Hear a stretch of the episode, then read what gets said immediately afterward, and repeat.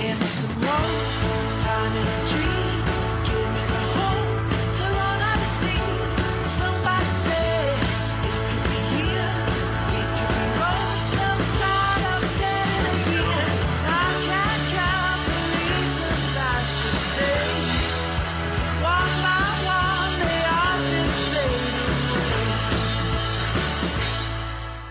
Hola, clase. Yo soy Miguel. Yo soy Diego. Bienvenidos a una nueva entrega del mejor y hasta ahora único podcast en español sobre nuestra querida serie Community. Community. Como siempre, comenzamos enviando saludos a quienes nos han escrito por redes sociales, especialmente aquellos que nos han preguntado insistentemente por nuestra vuelta. Se, se ha demorado un poquito, pero ya, ya estamos. Les agradecemos a todos la buena onda de siempre y los queremos mucho, Ah, jóvenes. sí. Eh, bueno, como ya saben, pueden seguirnos en Twitter, GD Español 101, Instagram, Grindel Español 101 y en Patreon, Grindel Español 101. Por favor, también si pueden suscribirse al canal de YouTube o a Spotify o a cualquiera de sus plataformas de podcast favorita, eh, se los agradeceríamos mucho y más todavía si nos dan, por supuesto, las maravillosas cinco estrellas que nos mantienen eh, algo visibles en, en las búsquedas en- en estas plataformas. Claro, no por regularidad, pero sí por cariño. Exactamente. Um, bueno, recuerden además que tenemos una playlist en Spotify con todas las canciones de Community que hemos ido referenciando en los episodios del podcast. Esta se llama Community temporada 1 y está realizada por Grindel Español 101. Repasemos la estructura del programa, donde en esta oportunidad vamos a tener algunos cambios, ya los, los irán viendo. Pero en la primera parte revisaremos la ficha técnica y podrán escuchar nuestro radioteatro de trinchera cero recurso, puras ganas. y en la segunda parte tendremos una amena conversación con Miguel acá, como siempre, sobre los distintos aspectos del episodio, además de compartirles los datos de trivia, referencias a la cultura pop y mucho más. Entonces comenzamos con la ficha técnica. Este es el episodio 25 de la temporada 1. Por fin estamos temporada, terminando la temporada 1, Diego. Costó dos años, solo Nada dos más. años. Bueno, su nombre es Triángulo de Pascal Revisitado o Pascal's Triangle Revisited y se estrenó el 20 de mayo del 2010. El creador showrunner, como ya sabemos, es eh, Dan Harmon y el director de este episodio es Joe Russo. Este es el octavo episodio que dirigió Joe. Siete los dirigió en solitario, más el episodio piloto que lo dirigió junto a su hermano Anthony. Mi favorito de los que dirigió Joe, fíjate, es el del debate, el episodio 9. Sí, yo coincido contigo. Sí. Y en conjunto, los hermanos rusos totalizan la dirección de 14 de 25 episodios en esta primera temporada. O No sea, menor, ¿ah? No menor. po. A todo esto, eh, ambos volvieron ahora hace poquito con, a, a Netflix con una película, esa The Grey Man, que entiendo que tú la viste, que es este thriller de acción con Ryan Gosling, Ana de Armas y Chris Evans. Así es, así es. Es una, es una película de acción bastante entretenida eh, para un sábado a la tarde, qué sé yo. Eh, no, no- por supuesto, no, no está a los niveles de Avengers o de Community, pero, pero se defiende bastante bien. Perfecto. Y fíjate que Netflix ha confirmado que quieren lanzar su propia saga tipo Misión Imposible con, con esta Grey Man, así que Ah, secuelas habrán más. Y Seguro. spin-off y todo eso. Seguro, bueno, Sí. sí, con ese casting que tenían estaba medio pensado para eso. ¿no? sí, totalmente. Bueno, los productores ejecutivos son los mismos hermanos rusos, eh, Chris McKenna, Garrett Donovan y Neil Goldman, entre otros. Eh, la guionista es Hilary Winston, en su cuarta colaboración eh, para esta serie. Recordemos, está en el episodio 6, el de Fútbol, Feminismo y tú, que es tremendo Excelente. capítulo. Sí. El episodio 11, Políticas de la Sexualidad Humana. Bueno, Sí, y el episodio 19, Cerámica para principiantes. Lo adoro. Muy bueno, es maravilloso. Y bueno, ahora este final de temporada, que es una, una responsabilidad no menor. no menor. La banda sonora está a cargo del gran Ludwig Göransson, cada vez más cotizado este hombre, Sí, y con una duración de 21 minutos su- alcanzó un rating de 4.41 millones de televidentes eh, contra un anterior de 4.49, una pequeña baja. Pero parejito en general. sí, en general parejito. De hecho, eso está como dentro del promedio de la Sí, temporada. sí. Empezamos entonces con el Radioteatro. radioteatro. Iniciamos en el estacionamiento de Greendale. Vemos a Jeff llegar en su auto visiblemente dañado, con el parabrisas roto, tal como se lo dejara Chang en su ataque de furia en el episodio anterior. un sujeto que hace el aseo por ahí mueve un cono de uno de los espacios reservados para profesores de la facultad. Vemos a Jeff estacionar y bajarse apurado. Cierra la puerta de golpe y se hace añicos el vidrio de la ventana del conductor. A, a Jeff, eh, por supuesto, esto pareciera no importarle. Sigue caminando con estilo, portando sus lentes oscuros y sin mirar atrás. Jeff saluda al tipo que le guardó el estacionamiento, dándole la mano y pasándole sutilmente un billete. Gracias por un año estupendo.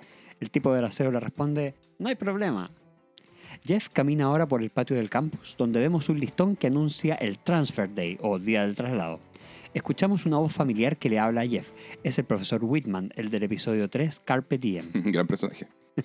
El profesor Whitman, que viene saltando un regador de agua y sosteniendo un cono de helado, dice, Señor Winger, espero que sepa aprovechar el día este verano. Jeff quitándose los lentes. gracias profesor Whitman, y yo espero que usted aproveche una película más contemporánea. A lo que el profesor Whitman le responde riéndose. "Ja, ja, ja". Jeff continúa caminando y ve a Leonard, y Jeff le dice, ¿te ves bien Leonard? ¿Apoplejía o tai chi? Vemos a Leonard apoyado con un brazo en un árbol y con el otro estirado hacia adelante. Eh, el accidente cerebrovascular no era descartable. yo también creo. Leonard le responde, Tai Chi. Sigue así Leonard, y tú también sigue así Garrett, con lo que sea que estés haciendo. Vemos a Garrett acostado boca arriba en una banca y, y le dice, se llama tranquilajarse. ¡No! En inglés, chillaxing, que es un término juvenil que combina las palabras chill y relaxing. Me encanta esta aparición. Sí, a mí también. En ese momento escuchamos que alguien más saluda a Jeff. Es Vaughn, a quien no veíamos desde el episodio 15, cuando le cantó románticamente a Annie. Sin que hubiéramos visto mucho más, esa relación ha continuado en paralelo y ahora los vemos juntos compartiendo un rato antes de clases. Vaughn dice, Hey, ¿cómo vas, Jeff? Hola. Jeff procede a responder contando tres saludos con sus dedos. Hola, buenos días, ¿qué tal? Annie salta también y dice, espera, Jeff, voy contigo. Annie se despide de Vaughn Nos vemos después de clases. y ambos se besan prolongada y apasionadamente, ante lo cual dice Jeff, "Em, tengo clases en ah, como cinco horas, así que Bond le dice a Annie, "Eh, muy bien, nos vemos, nena. Sayonara. Annie caminando ahora junto a Jeff le dice, no puedo creer que acabé mi primer año de universidad. Al fin puedo darle enviar a un montón de correos con el asunto, te lo dije. Qué linda Annie. Sí, Jeff le dice, sí, es bastante genial. Pocas cosas podrían arruinar este día. En ese momento vemos al decano Pelton saltar sorpresivamente desde las plantas, saludando con los brazos. ¡Hola! Y Jeff le dice, maldición, olvidé que decir eso lo invoca. El Dimpleton sigue. Ustedes dos irán mañana a la ceremonia de traslado para despedir a aquellos estudiantes que parten a las que se hacen llamar universidades de verdad. ¿Habrá un baile formal después de eso? ¿Cuántos bailes tiene esta escuela? Dice Jeff. Cinco. Si vienes a todos, te dan una de estas. Se abre la camisa y vemos que tiene una polera que dice All Five Dances, los cinco bailes. Supuse que tu grupo completo vendría después de oír las emocionantes noticias acerca de Brita. Jeff y Annie miran al decano intrigados. Ahora nos vamos a la sala de estudios, donde se encuentran Pierce, Shirley, Brita, Troy y Abed.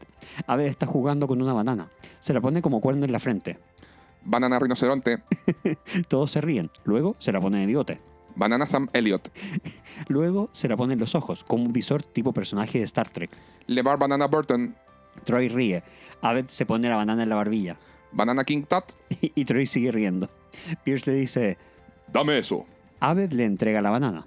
Es más bien así. Se pone la banana en la entrepierna. Banana Pene. Pierce se ríe solo. Ay, ríe, ríe. Pierce... Pierce se ríe solo. Troy esboza una sonrisa incómoda.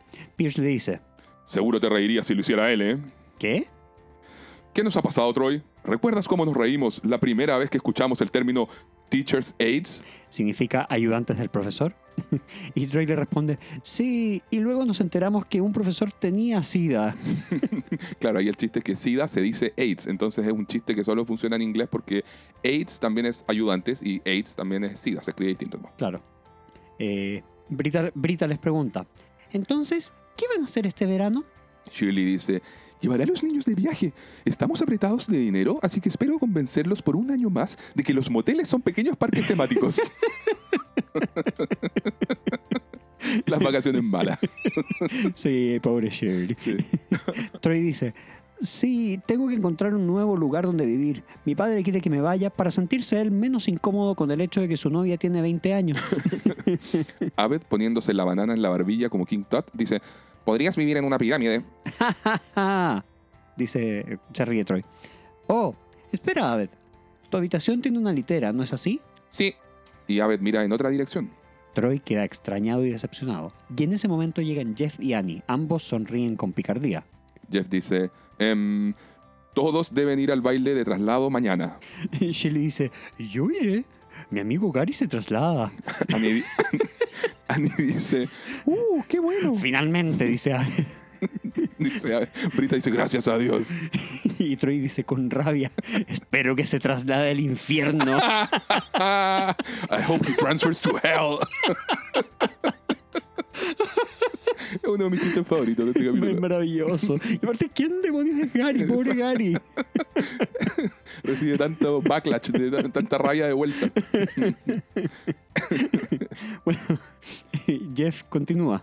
Lo más importante, resulta que nuestra querida Brita Perry ha sido nominada como candidata a reina del traslado. Transfer Queen. Shirley dice, oh, qué lindo. That's nice. Brita dice, ¿qué rayos es una reina del traslado? Annie, sonriente y feliz, le dice, es como la reina de graduación. Prom Queen. Usas una banda y hay una votación y si ganas te ponen una corona. Y estoy tan celosa, Brita, que quiero asesinarte. ¿No te emociona? Brita le dice, no, ¿cómo me nominaron?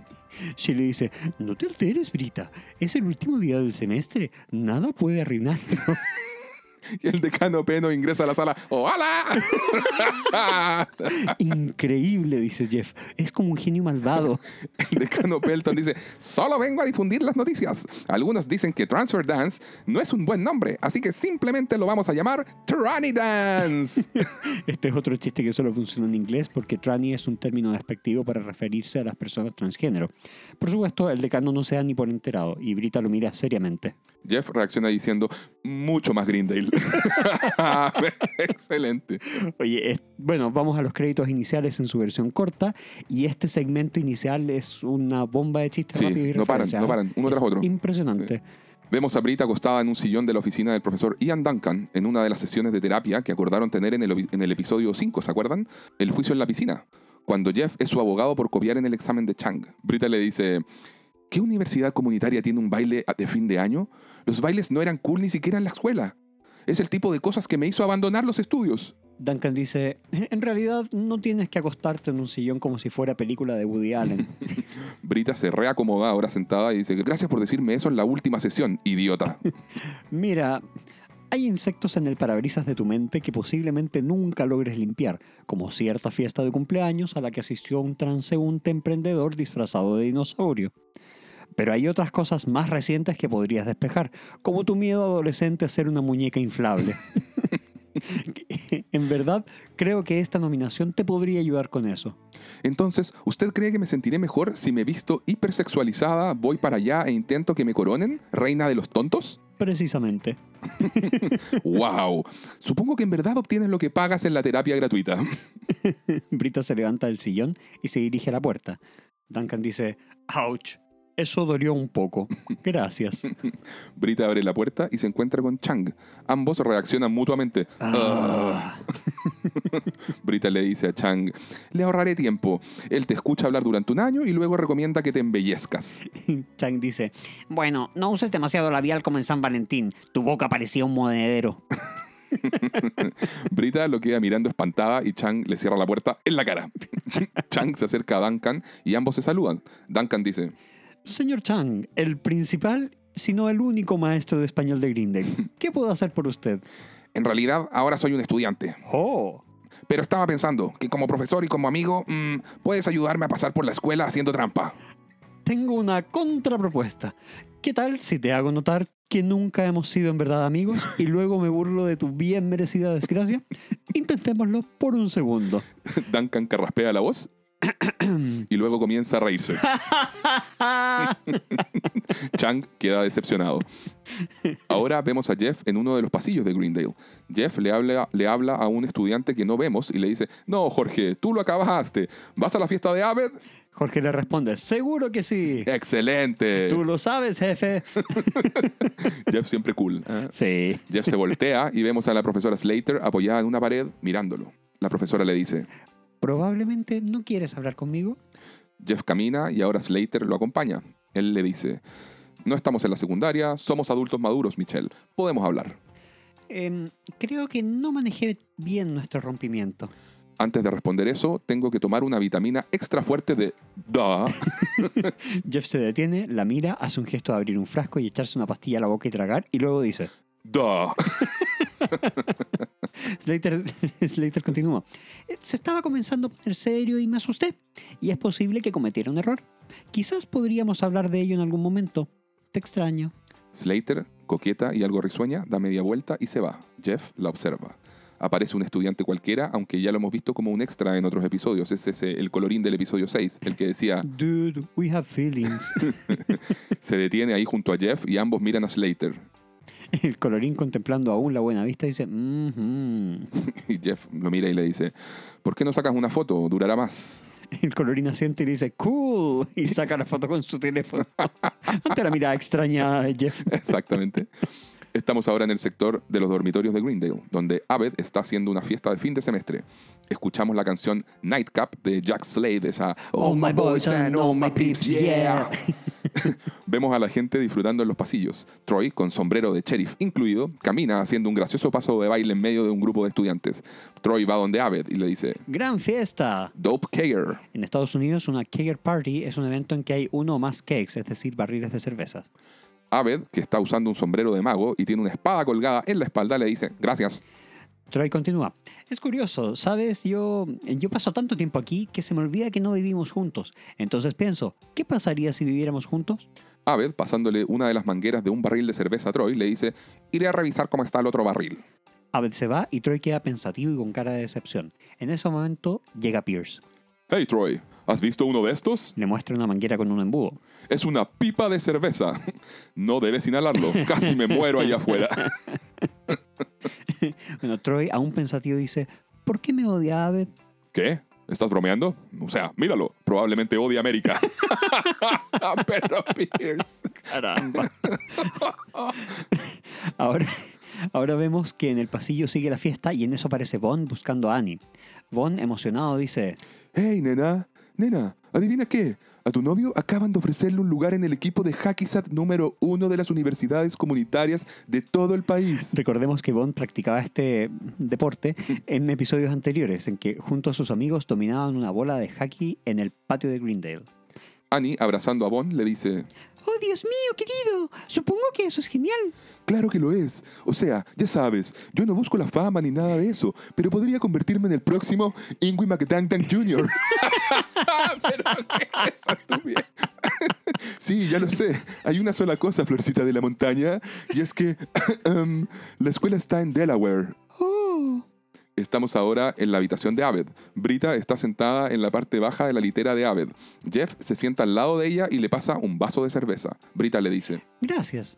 ¿sabes? Si mañana no vas al baile, no nos veremos en meses. No es una novela de Jane Austen. Tenemos celulares. Jeff hace un gesto como de que va a tocar el rostro de Brita. Ella reacciona incómoda ¿Qué? ¡Ah! ¡Au! y se golpea la cabeza con la parte alta de la litera. Jeff le dice, oh, lo siento, disculpa. ¿Qué haces? Es que tenías cabello en el rostro y te lo iba a quitar. ¿Ibas a tocarme el cabello? No lo sé. ¿Has pensado en ti misma como una persona demasiado cautelosa, Brita? ¿Lo soy? Observa. Brita se pone de pie y le toca el cabello a una chica que estaba ahí conversando con otras personas. La chica reacciona volteándose y, mira- y mirando incómoda a Brita. ¿Lo ves? Es alarmante, ¿verdad? ¿Verdad? Jeff se pone de pie. En ese momento aparece la profesora Slater, sonriente. Oh, profesora Slater, le dice Brita. Hola, ¿qué haces aquí? La profesora dice, oh, ya sabes, fin de año, deambulando aleatoriamente. Muy bueno que sea un chiste estadístico. Sí. Hola, Jeff. Jeff la saluda con las cejas. Y Brita le pregunta, ¿ustedes dos están...? Y Jeff incómodo dice, no. Y Slater también incómoda dice, no. ¿Ustedes dos están...? Y Jeff y Brita al mismo tiempo dicen, no. Somos solo amigos, dice Brita. Slater dice, igual por acá. Bien, por ti. Slater dice, ¿te veré en el baile, Brita? Brita, presumiendo, dice, estoy algo obligada porque me nominan a reina, así que... Ah, pensé que estabas en lo del empoderamiento femenino y todo eso. Brita le responde, ¿qué puede ser más empoderador que una mujer con corona? no deja de tener un punto, pero... Slater y Brita se sonríen con incómoda hipocresía. Ahora vemos aparecer a Shirley, algo pasada de tragos. Shirley entusiasta dice, Hice mi primera pirueta cervecera. Ah, mm, no siento las piernas. mm. En inglés, esta pirueta se llama keg stand y consiste en pararse de manos sobre el barril de cerveza y comenzar a beber el máximo posible en esa posición. Otras personas pueden ayudar sosteniendo el bebedor en la posición invertida. o sea, de imaginar a Chile así es muy gracioso. Es maravilloso. Sí. Hacemos un corte y ahora nos encontramos en el baile de fin de semestre. Pierce, de traje y corbata, está tocando el himno de Greendale en el piano delante de los demás estudiantes. Bailando en reparando aires acondicionados para obtener empleo. Tururún, tururún, tururún. Greendale es el camino. Tururún, tururún, tururún. El decano Pelton, bailando al lado del piano, comienza a animar por el micrófono. ¡Woo! ¡Ja, ja! Nuestro himno original de Grindel por el venerable Pierce Hawthorne. ¡Ah! Él lo inventó. ¿m? Aved entrecierra los ojos en señal de duda. El decano prosigue. Todos recuerden votar antes de la coronación. Las nominadas están identificadas con bandas que dicen Reina Trani. Por cierto, ofrecemos clases de verano que son una gran forma de... En ese momento ingresa al lugar una persona disfrazada como corpóreo de dálmata. El decano lo observa y acelera su discurso. Mm, expandir sus horizontes. Diviértanse. El decano deja caer el micrófono y corre hacia el corpóreo dálmata. y le dice, hola, viniste por mí. Annie, acercándose al resto del grupo, dice, chicos, chicos, a Bond lo reclutaron de una universidad comunitaria en Delaware. Pasaré el verano con él. Abed dice, finalmente, el clásico giro de trama del último día de clases.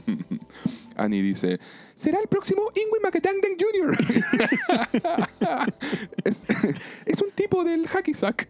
Shirley dice, hey, no tienes que decirnos quién es Ingmar Macadingdon Jr.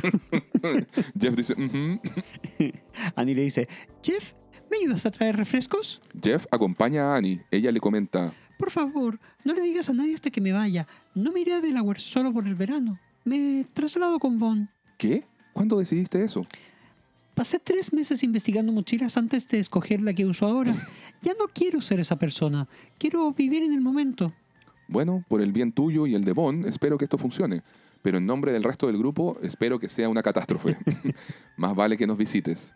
En ese momento aparece Troy junto a ellos. Ahí mismo hay una mesa desde donde Troy saca una galleta gigante. Y Troy dice, wow, no puedo creer que nadie haya tomado esta galleta. La galleta es gigante y tiene escrito con transulations o felitransidades. Jeff y Annie se miran extrañados, sin entender a Troy. Ahora vemos al profesor Duncan acercarse al señor Chang. Duncan le dice, Señor Chang, ¿hay alguna palabra en español para alguien que fingió ser profesor pero era solo maestro, aunque en realidad tampoco lo era y ahora es solo un estudiante? ¿Hay una palabra para eso? Oh, cierto, si fuera en español no lo sabrías, ¿verdad? Chang hace el gesto de que lo va a golpear con el puño. Duncan lo frena levantando una mano y diciendo, Ah, bap, bap, bap. Le pegas a un profesor y te expulsan. Chang le susurra, encontraré una excepción Oh, buena suerte con eso. y después te mataré. Ahí Chang se va y, y Jeff se aproxima y le dice, y dice, Dudley Moore. Duncan le responde, spray tan. Así le dice a Jeff porque de verdad que en este episodio Winger tiene un bronceado de aerosol. Jeff comienza a servirse ponche y Duncan le dice, Yo tendría cuidado con ese ponche si fuera tú. Le puse un poco de Duncan se queda perplejo. Persona sexy. Lo dice al ver a la profesora Slater. Acto seguido ve a Brita. Duncan dice, Personas sexys. Ambas vienen para acá. ¿Cuál quieres tú? vemos a ambas, a Slater y Brita, eh, caminando muy rápido hacia ellos y Brita llega y dice, hola Jeff. Slater dice, hola Jeff. Oh. Oh, jaja, dice Brita. Slater dice, Brita, te ves muy bien. Es una mejor impactante. Brita le responde, wow, te ves sensacional. Te debe haber tomado todo el día. Ambas se sonríen cínicamente. La profesora Slater le dice, oh, Jeff, eh, tienes un... y con sus dedos hace como que limpia algo cerca del labio de Jeff. Brita, imitando a Slater, también comienza a tocar el rostro de Jeff. Oh, sí, está justo ahí. Jeff, completamente confundido con esta situación, dice, ah, ah sí, eh, ¿qué tengo? Slater y Brita continúan haciendo como que limpian el rostro de Jeff. Jeff las detiene y le dice, chicas, chicas, eh, la cara más limpia del mundo. Duncan interrumpe lleno de mostaza en un lado de su rostro y dicen, oigan, ¿yo estoy bien? y Brita y Slater al mismo tiempo dicen, sí. Ahora vemos a Pierce acercarse a Troy, quien disfruta de su galleta gigante. Pierce dice, Sabes, Troy, ah, nuestro grupo de estudios, después de todo lo que hemos pasado, debemos mantenernos unidos. Tú, yo y Jeff y Rainman y la pechugona, pechuguitas y pechugas negras. Somos una familia. Troy, Troy dice, ¿cuál es tu punto? He estado observando tu situación y quiero hacerte una oferta. Troy dice, ok. Y se, se toma un tiempo y dice, ¿soy yo pechugas negras? Am I black boobs? Estamos ahora en la sala de estudios. Abed de pie frente al interruptor de luz. Y hablando consigo mismo dice, Última llamada. apaga la luz y se aleja. Pero luego vuelve y la enciende otra vez. Ahora prueba con otra frase. Se acabó el estudio. Y apaga la luz. Troy aparece en la sala. ¿Qué haces? le pregunta. Entrego una vibra de episodio final. ¿Qué te parece esto como vibra de episodio final? Pierce me pidió que me mude con él a su mansión. Es más bien una vibra de spin-off, pero deberías hacerlo. Pensé que éramos amigos. Lo somos, mejores amigos. Por eso no debemos vivir juntos. Acabaremos peleando y poniendo una cinta divisoria en medio de la habitación. Entonces no compremos cinta. Troy, deberías vivir con alguien que te agrade, pero cuya amistad no se ve alterada por la irritación constante. Ese es Pierce.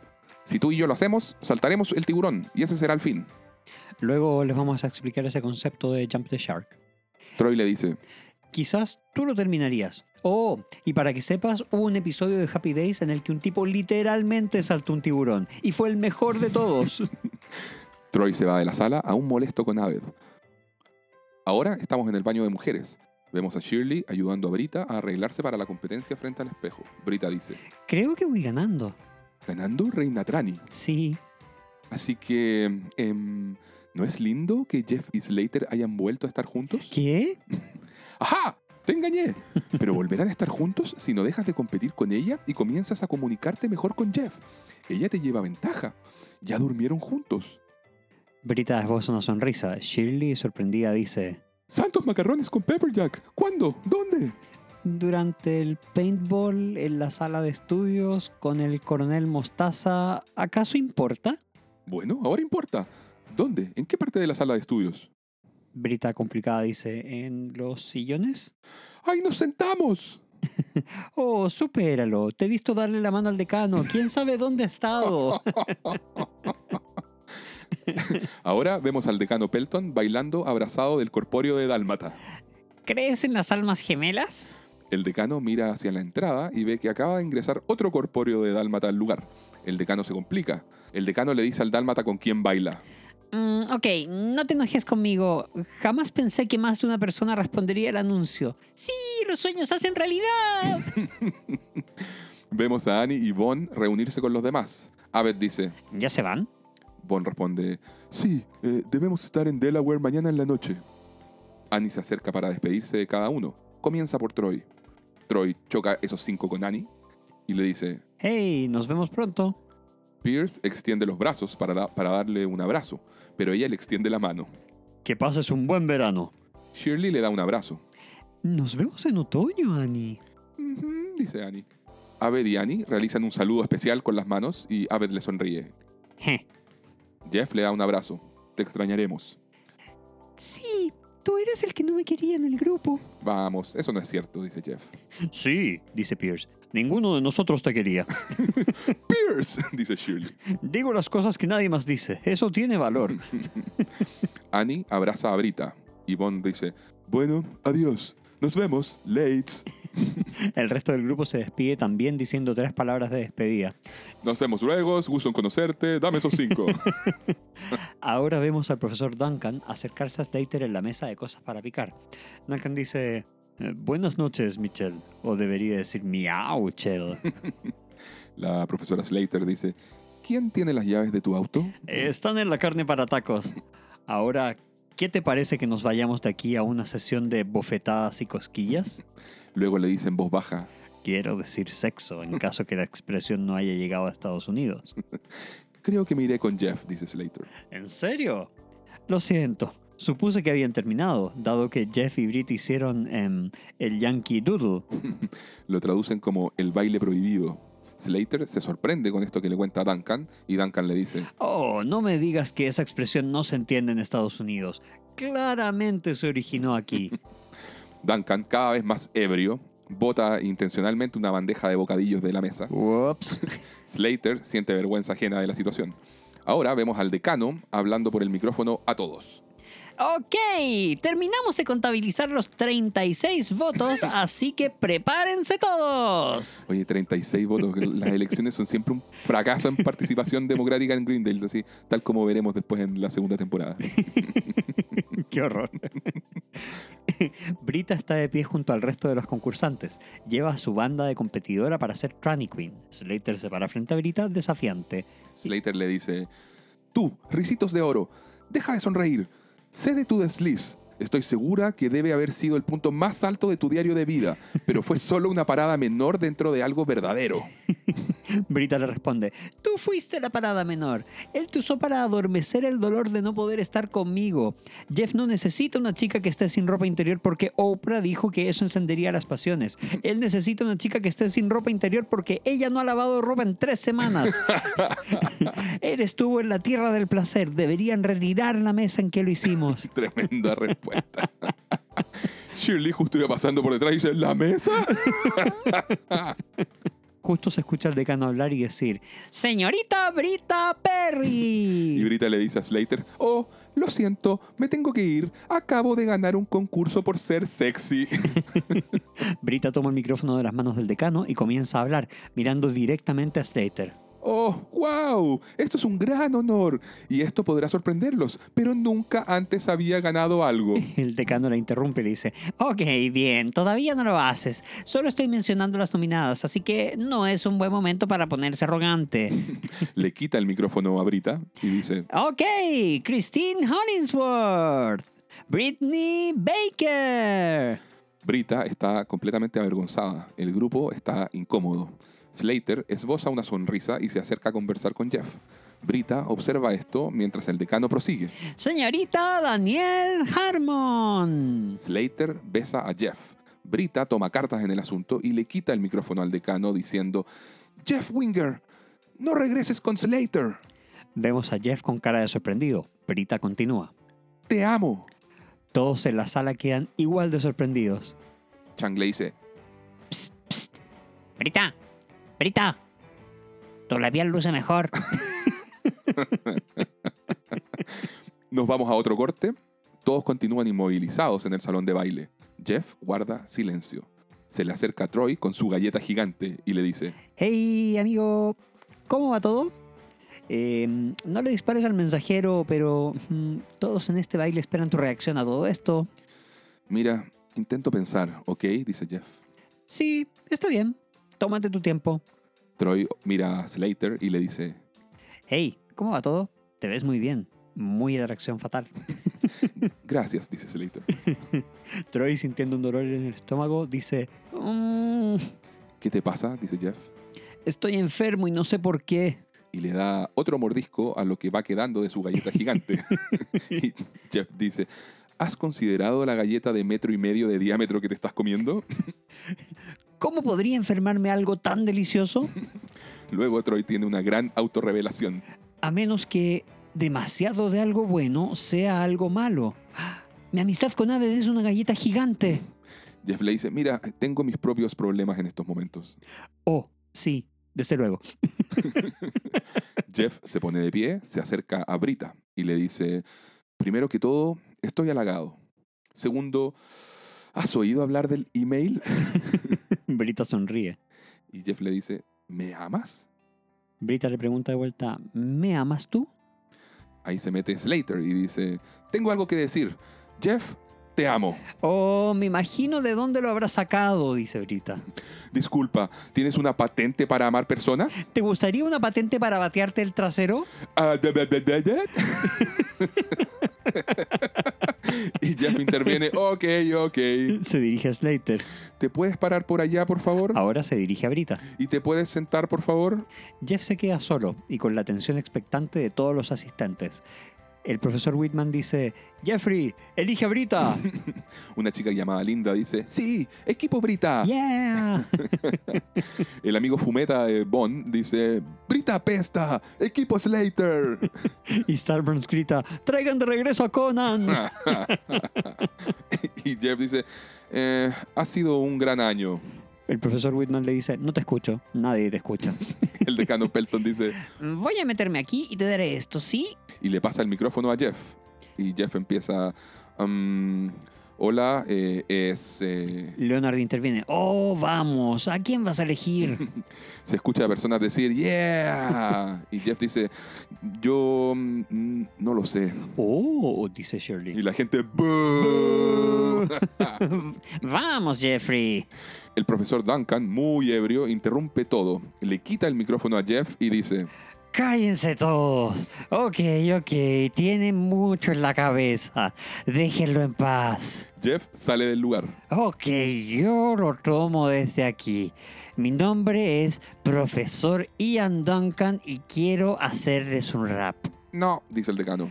Duncan le hace un gesto al DJ. Dame un ritmo. Drop a beat. El decano dice, no, nada de ritmo. Pero empieza a sonar la música base.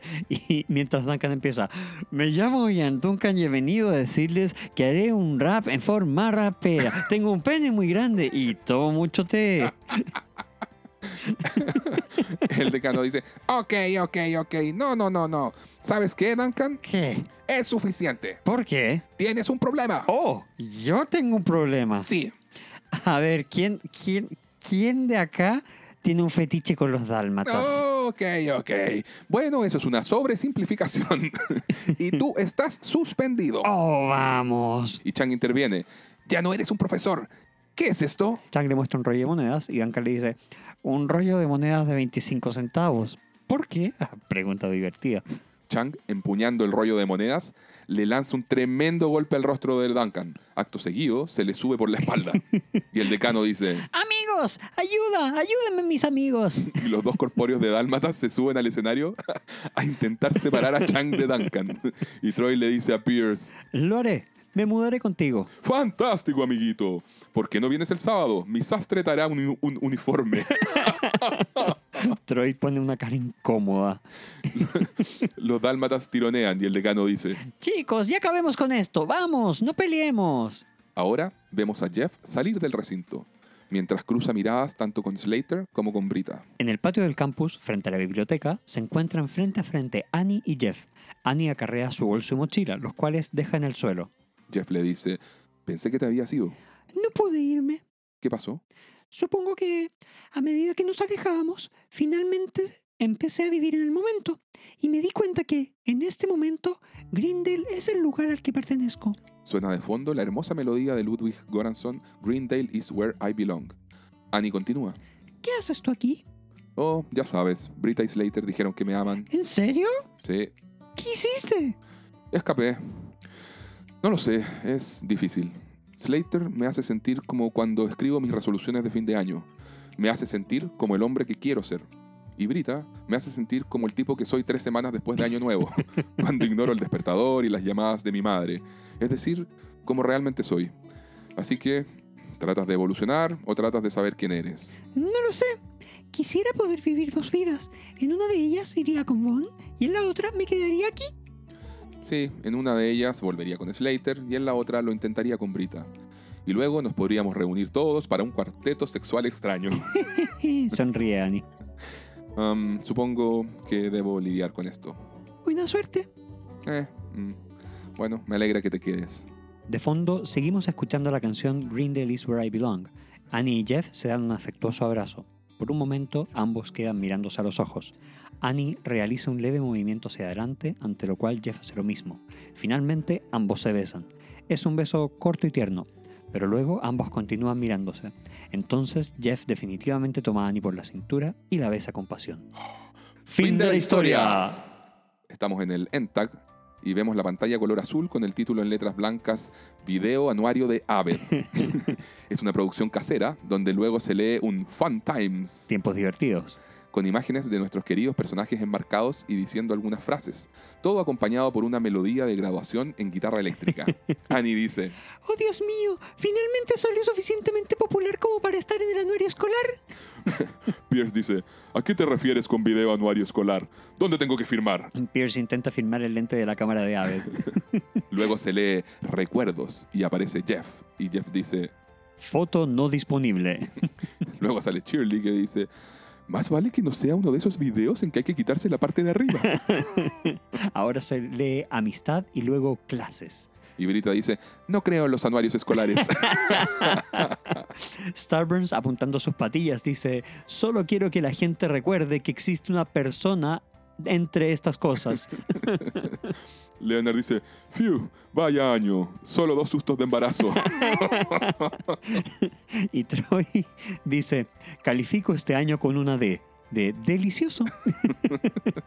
Luego vemos que hay un grupo de estudiantes reunidos en la cafetería viendo el video anuario en el laptop de uno de ellos. Un estudiante cualquiera que sostiene el laptop dice, No puedo creer que gasté 10 dólares en esto. No conozco a ninguna de estas personas. Fin del episodio. Ay, ay, ay, qué buen capítulo acabamos de, de ver. Muy buen capítulo, muy buen cierre de temporada además. Sí, totalmente, totalmente. Bueno, ¿te parece que empecemos con el- un pequeño análisis de las historias, como para ver qué es lo que nos han mostrado en este capítulo? Sí, démosle. Bueno, entonces, eh, primero que todo vamos a ver cuántas y cuáles son las historias que nosotros tenemos acá. En este caso tenemos dos historias. En la historia A, Brita y la profesora Slater se pelean por la atención romántica de Jeff, teniendo como telón de fondo el último baile del año en Greendale, el Transfer Dance.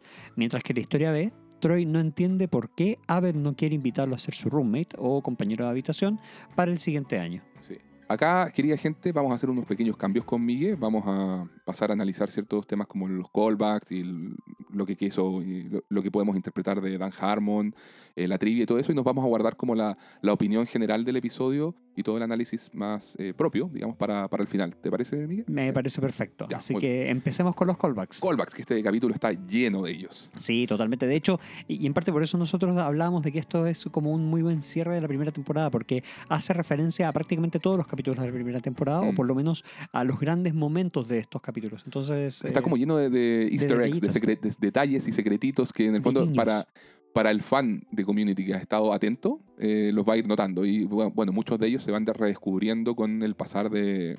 Una, ¿Cuál es la, Con las revisitas. las revisitas? Sí, totalmente. O sea, veamos los callbacks. Por ejemplo, tenemos al principio eh, el Lexus de Jeff que está dañado, tal como lo vimos en el episodio anterior, el 24, cuando Chang la- lo agarra a quitarrazo. con el guitar. También tenemos al profesor Carpe Diem del episodio 3, donde el profesor Whitman le desea a Jeff que el próximo año él sepa aprovechar el día, como en la película La Sociedad de los Poetas Muertos. Además, Annie se basa en la filosofía Whitman para tomar su decisión de vivir en el momento al final de este episodio, cuando decide quedarse porque en ese momento el lugar al que pertenece es Greendale. Así es. Y tenemos también otro callback, que son los tres saludos que siempre realiza Bond, que lo vimos como en la primera mitad de la temporada. Sí. Y eh, en este episodio saluda de, forma, eh, de esta forma a Jeff y él le responde también con tres saludos. Luego al despedirse de todos en el baile ocurre lo mismo y ahí todos los integrantes del grupo contabilizan sus tres saludos. Tenemos otro callback cuando eh, se menciona a Gary, el amigo de Shirley, a quien todos detestan por ser muy aburrido, cuando mencionan que ha sido transferido de universidad. Creció en una tierra sin sol. claro, a Gary lo, lo habían mencionado en el episodio 13, lo cual es maravilloso. Sí. That's nice. También tenemos a Shirley que lo dice a- al reaccionar a la nominación de, de Brita como Transfer Queen. También tenemos las sesiones de terapia de Brita con el profesor Duncan, según lo acordado en el episodio 5. Claro, en el juicio de la piscina. Ajá. Eh, también tenemos a Chang diciendo, eh, bueno, no uses demasiado labial como en San Valentín. Tu boca parecía un monedero. Esto es un callback al episodio 16 de San Valentín justamente. Y yo creo que acá debe haber un chiste meta, tipo los fans comentando, así como en Twitter, me imagino, que Brita estaba demasiado pintarrajeada. Y luego al final de este capítulo, cuando Brita dice que ama a Jeff, Chang le dice, "Ps, ps, Brita, Brita, tu labial luce mejor. Eh, tenemos otro callback en el momento en que Jorge, este estudiante que no aparece en pantalla, le dice jefe a Jeff, tal como Jeff se había autodenominado en el episodio piloto al presentarse ante Brita como un falso tutor de español. Jefe. en el episodio piloto también, Annie dice que Troy se lesionó haciendo un keg stand. Troy la corrige diciendo que era un keg flip, una, pirueta mucho más difícil. Ahora vemos a Shirley feliz de haber realizado su primer keg stand en la fiesta de Abed. El himno de Greendale también es otro callback que vemos eh, con la canción The Way It Goes de Bruce Hornsby, eh, interpretado por Pierce en el baile. Otro callback. eh, Santos macarrones con pepper jack. Shirley le había dicho a Aved en el episodio 14 que sabía preparar macarrones con pepper jack. Otro callback. Annie a Jeff le dice, sí, tú eres el que no me quería en el grupo. En el episodio 24, Annie estaba dispuesta a que todos reprobaran español para que se mantuvieran juntos y Jeff deja que ella se vaya. También tenemos a El Decano y su fetichismo por los dálmatas. Acá lo vemos bailando con dos corpóreos contratados por él mismo.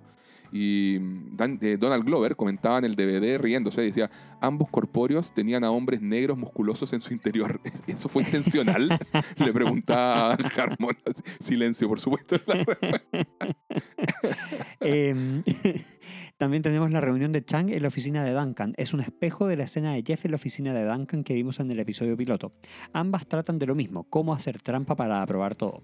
Sobre esta escena, Harmon explica, originalmente la idea era que Chang estuviera todo el episodio recreando el arco de Jeff en el capítulo piloto. Oh, qué buena. Me hubiera sido, Hubiera sido muy- interesante. Sí, sí, me, me tinca.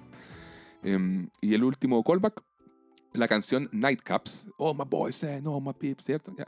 Eso, en la escena del pasillo en que Troy sale bailando y se escucha esta canción, Donald Glover dice que hasta el día de hoy le tuitean preguntándole de quién es esa canción. Y eso que la escribió Dan Harmon con los hermanos rusos. Maravilloso, maravilloso. Bueno, pasemos a revisar cómo se relaciona el título del episodio con las historias que vemos. Aquí vemos que el título es Triángulo de Pascal revisitado. El triángulo de Pascal es un invento del matemático francés del mismo nombre y tiene múltiples aplicaciones en campos como la estadística e incluso tiene relación con la secuencia de Fibonacci. Fanáticos de Tool, excítense. sí. En este caso, si bien no correspondería al título de una clase de la universidad, sirve para hacer referencia al triángulo amoroso inicial entre Jeff, Brita y la profesora Slater. Así es. ¿Qué elementos meta encontramos en la historia? Lo primero sería Aved apagando la luz de la sala y buscando la frase precisa para el- darle ese feeling de final de temporada, ¿cierto? Sí, bueno, Aved es fundamentalmente meta en, esta, en, esta, en este capítulo. Sí. También tenemos, lo tenemos diciéndole a Troy que si se va a vivir con Pierce sería un, como un spin-off. O Aved también eh, haciendo alusión al dicho Jump the Shark, que bueno, esto es algo que lo vamos a dejar para la sección de cultura pop. Claro, lo mismo que la mención que hace Starburns al show de Conan. También es muy meta y la vamos a explicar más adelante. Muy bien. Eh, también tenemos a Pierce diciéndole a Troy, What happened to us? Que, o sea, ¿qué nos pasó? Es un guiño al hecho de que inicialmente Harmon y los guionistas iban a hacer que Troy y Pierce fueran la pareja cómica del show. Esto lo hemos comentado en algún capítulo anterior. Eh, pero en el camino eh, vieron que funcionaba muy bien Troy con Aved, mientras que Chevy Chase eh, es Chevy Chase. Claro, tiene sus pros y sus contras, Claro. digamos. Bueno, veamos también qué nos dicen estas historias respecto a la mirada de Dan Harmon. O veamos el cinturón filosófico de Dan Harmon. Sección favorita de mucha gente. Un elemento muy Harmon que tiene este episodio es el riesgo de que la familia se separe. Con todo lo que ha costado que estos desadaptados adorables se conozcan y se aprecien mutuamente, está ahora el riesgo de que Annie se vaya, de que Troy pelee con Aved y de que Jeff arriesgue el quiebre de la amistad con Brita. Además, dice en el DVD, Dan Harmon dice que el episodio del debate, el episodio de romanticismo expresionista, el capítulo 15 con la escena de la mesa y las miradas de prospecto sexual, y este episodio final son el tríptico que conforma la relación entre Jeff y Annie en esta temporada. En el espíritu subversivo de siempre, Harmon y Joe Russo dicen que sabían desde el debate, y por la reacción de la gente, que Jeff Annie era aquel lugar al que no debían ir, lo que no tenían que hacer, el fruto prohibido. Por supuesto que con mayor razón quisieron hacerlo. Qué grande. Sí. Oye, bueno, este capítulo no tiene eh, personajes nuevos, digamos, pero se basa principalmente en callbacks a to- todo lo que fue la temporada 1. Y dentro de los personajes secundarios que retornan tenemos, por supuesto, a la profesora Slater, que es la actriz Lawrence Tamil, en su última aparición en esta serie. Así que un aplauso para la profesora Slater. Muchas gracias por su servicio. Siempre fue muy atracción fatal. Sí. también tenemos al profesor Whitman, quien está interpretado por John Michael Higgins, en también su despedida del show. Aplauso también para el profesor Whitman. Grande. Le agradecemos su gran servicio. Tenemos también al profesor Ian Duncan, interpretado por John Oliver. Magnífico.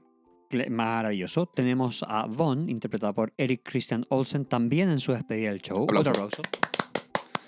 a Starbuns, el gran Dinos Stamatopoulos, a Leonard, el gran Richard Ehrman, a Garrett, el gran Eric Charles Nielsen, Tenemos al colorín del episodio 6, ese que decía, Dude, we have feelings, y que después en el episodio 11 llenaba condones rotos con cerveza, interpretado por Bill Parks. También tenemos al amigo Stoner, el, el amigo Fumeta, quien también aparecía en el episodio 3 entregando unos cafés que habían pedido Aved, que, que había pedido Aved, ¿te acordáis de ese? Sí, totalmente. Perfecto. Y en el episodio 4, cuan- eh, como amigo de Bond, jugando hacky sack. Además, muchos lo recuerdan como Badger, el amigo de Jesse Pinkman en Breaking Bad. En esta oportunidad aparece en el baile diciendo Elige Slater.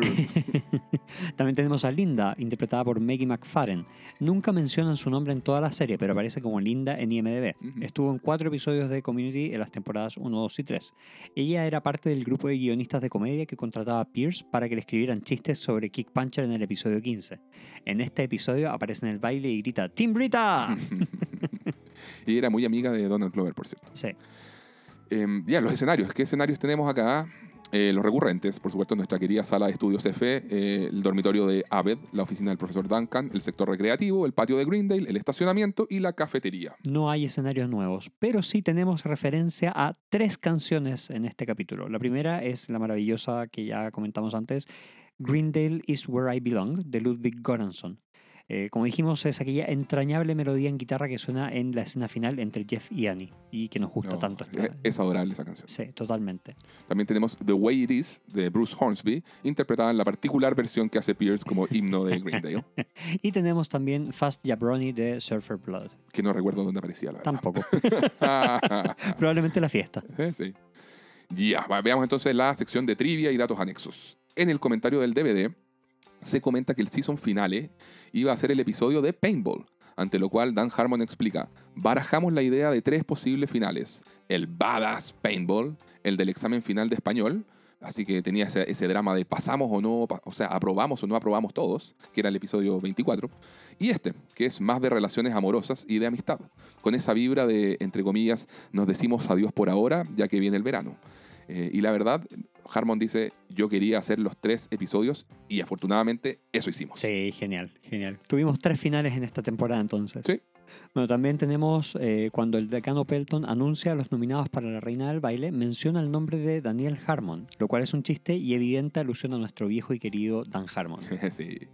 En el baile, cuando todos se ponen a vociferar si prefieren que Jeff elija a la profesora Slater o a Brita, escuchamos a Starburns gritar, traigan de regreso a Conan. En aquellos años, Dinos Stamatopoulos, el actor no actor que interpreta a Starburns, fue uno de los guionistas del show Late Night with Conan O'Brien, entre el año 93 y 99. Cuando vemos a Shirley borracha por haber realizado su primer Kegstand cervecero, esto podría ser un foreshadowing de algo que veremos en la temporada 2 respecto a Shirley y su relación con el alcohol. Oh, ¿verdad? Temporada 2, episodio 10 creo. Por ahí va, sí. El gesto que hace Abed de apagar la luz para la vibra de final de temporada es un guiño al show Cheers, cuando en el último episodio de la serie Sam Malone apaga las luces de su querido bar. Dicen que todo esto de Team Brita, Team Slater era una parodia al fenómeno en redes sociales que se dio con la saga Twilight, porque los fans eran Team Robert Pattinson o Team Taylor Lautner. Las preocupaciones de Abed respecto a vivir con Troy se retomarán en la temporada 3 cuando se dan cuenta que pasan demasiado tiempo juntos. Por ahora, solo diremos que todo desencadenará en una guerra de proporciones épicas. Uh, pronto, revisaremos ese episodio. Ya llegaremos en 100 años más. Trabajamos en siglos, ¿no? Así se miden nuestros planes. Eh, hay una pequeña discrepancia eh, que se da con respecto al episodio 16. En este se establecía que Brita era la motivación de cambio para Jeff, mientras que Slater representaba la comodidad, aquella que lo acepta tal cual como es. Jeff está de acuerdo con lo que dice Abed, pero en este episodio, al explicárselo a Annie, da vuelta a los roles de Slater y Brita. Dan Harmon es consciente de esta inconsistencia y brindó una explicación en una entrevista que no leímos porque el link era antiguo y ya estaba roto. Pero bueno, por lo menos se da cuenta, sí, va, la cagamos. Ups. Whoopsie. Eh, Joe Russo y Dan Harmon comentan que querían tener una pelea a golpes entre Pierce y Bruce Hornsby por el himno. ¡Qué buena idea! ¡Qué buena idea era! sido genial. Peleando por el himno de Grindel plagiado, ¿no? Buenísimo. Pero lamentablemente no lograron cuadrar con la agenda de Hornsby. Oh. Pero de solo imaginarlo, oh, br- brillante. El Dean y los dálmatas. Dan Harmon comenta que queríamos darle un cierre al asunto del fetichismo con los dálmatas. Donald Glover dice, ¿un cierre? Pero si recién estábamos comenzando. A lo que Harmon le responde, yo quería que apareciera el mismo tipo que sale disfrazado de dálmata la primera vez que vemos al Dean viendo un video en YouTube. El productor Rob Schrapp me mandó el video y lo pudimos incluir en ese episodio, pero luego la cadena dijo, ¿qué fue eso? Desháganse de eso, es demasiado raro. Así que hasta ahí llegó la idea de redondear esa parte de la historia. Ay, ejecutivos de las cadenas. No, saben, no, no son visionarios, no saben nada, no son creativos. Freaking suits. Sí, freaking suits. sobre el cookie running joke del episodio, eh, sobre todo el tema de la galleta en realidad, Donald Glover dice, esto que voy a contar es verdad. Cada vez que voy a un hotel y alguien más hizo la reserva por mí, me encuentro una galleta gigante en la habitación. dice, pareciera que los fans que vieron este episodio creen que adoro solo las galletas gigantes. Bueno, el diálogo entre Abe y Troy sobre el finale vibe de la serie eh, tuvo un- bastante improvisación, según comentan. Joe Russo comenta, es la quintasencia del tono que queríamos lograr para el show. Dos personajes teniendo una discusión seria y a corazón abierto sobre un tema, la amistad en este caso, mientras uno de ellos sostiene una galleta gigante a medio comer. También comentan que tenían a un emergency baker esa noche de filmación porque había que hacer más galletas o gigantes. sea, un, un cocinero de emergencia. De emergencia, claro. A todos en el DVD les encanta el intercambio Brita Slater y el término She's been to flavor country now, que fue una frase de Harmon. Y lo dice como marcando una B hacia abajo, hacia sus partes íntimas. Es un gran detalle. Y Donald Glover dice, claro, como lo hacía Nicki Minaj. Eh, Dan Harmon comenta, casi lloro cuando escribí el rap de John Oliver. Tengo un pene grande y tomo mucho té. de hecho, dice, John Oliver estuvo improvisando líneas de rap como 5 minutos y, y Donald Glover dice, también hace la B que hizo Brita. no leí en modo Minaj. Joe Russo comenta, como se vio en el episodio del debate, notamos que había una química que funcionaba entre Jeff Annie, eh, media accidental y media premeditada. Alguien en internet comentó que funcionaba muy bien porque los personajes son polos exactamente opuestos, algo que también comentamos en algún episodio anterior. claro. Y recuerdo que algunas semanas después del episodio del debate, conversamos con Dan y Neil sobre hacia dónde debíamos avanzar el resto de la temporada. Y ahí apareció otro productor, Garrett Donovan, quien les dijo, Dan, a ti te encanta Brita y siempre quieres hacer que a la gente le guste también. Empiecen a desarrollar ese conflicto Slater versus Brita, Slater versus Brita, lleven la atención hacia allá, hacia allá, hacia allá, y a último momento, ¡boom! Annie. Ante lo cual Donald Glover bromea, Jesús, pero ella tiene solo 19 años. But she's so hot. Ahí, ahí. Ay, ay, ay. Es polémico. Polémico, por, por decirlo menos. De hecho, hubo varias reacciones nega- hay varias reacciones negativas o mixed reviews respecto a Sí. este Jeff Annie. Sí, sí, sí. Bueno, vamos a las referencias a la cultura pop. Dentro de ellas, por supuesto, volvemos a ver la referencia de Dead Poets Society o la Sociedad de los Poetas Muertos, película de 1989 dirigida por Peter Weir con Robin Williams como protagonista. Eh, fue mencionada en el episodio 3 y eh, todo básicamente porque toda la construcción del profesor Whitman está basada en el personaje de Robin Williams en esta película. Y ahí es donde el profesor Whitman dice, señor Winger, espero que sepa aprovechar el día este verano. Sam Elliott, nacido en 1944 en Sacramento, California, más conocido como, entre comillas, ese actor canoso de voz grave, bigotón y que muchas veces hace de cowboy o afín. Él es el narrador en la película El Gran Lebowski de, de 1998, una de mis películas favoritas, por cierto. Es muy buena. Y es el amigo de Patrick Swayze en la película Roadhouse del 89. Obtuvo una nominación al Oscar eh, como actor secundario por A Star is Born o Ha nacido una estrella del 2018, más conocida como la película de Lady Gaga. Eh, fue referenciado cuando Abed se pone la banana como bigote y dice Banana Sam Elliott. LeVar Burton, actor nacido en 1957 en Landstuhl, Alemania. Es un actor de origen afrodescendiente que ha sido nominado en tres ocasiones a los premios Emmy y que es recordado por muchos fans por tres cosas. Número uno, su participación en la saga Star Trek La Nueva Generación entre los años 87 y 94, así como las películas asociadas interpretando al capitán Geordie Lafarge. Eh, número 2. Por ser el anfitrión del show infantil Reading Rainbows Reading Rainbows. transmitido durante los 80s. Y número 3, por interpretar a Kunta Kinte en la se- miniserie Roots, Raíces, de 1977. En episodios futuros veremos que este actor es el ídolo absoluto de Troy y no diremos más. Se le hace referencia cuando Abed se pone la banana como visor y dice Banana LeVar Burton, recordando a su querido personaje de Star Trek. King Tut también. también conocido como Tutankamón. Fue un faraón del antiguo Egipto, último monarca de su familia real en el final de la dinastía número 18 que gobernó entre 1334 y 1325 a.C. Cabe mencionar que un villano de la serie Batman de 1966 se llamaba también King Tut y justamente se vestía como faraón egipcio. Referenciado cuando Abed se pone la banana en el mentón y dice Banana King Tut. Jane Austen, una autora y escritora inglesa de, que vivió entre los años 1775 y 1817. Ella vivió durante una época llamada georgiana y su obra está caracterizada por una profunda observación de las costumbres y manerismos de la época, así como por el uso de la ironía para dotar de comicidad a sus novelas. Austen está considerada dentro de los clásicos de la literatura inglesa y su popularidad no se manifiesta solo a nivel académico, sino que también se extiende hasta la actualidad con notoria y positiva recepción entre el amplio público. Entre sus principales obras destacan Sensatez y Sentimiento de 1811, Orgullo y Prejuicio de 1813 y Emma de 1815. Ha sido llevada en numerosas ocasiones al cine.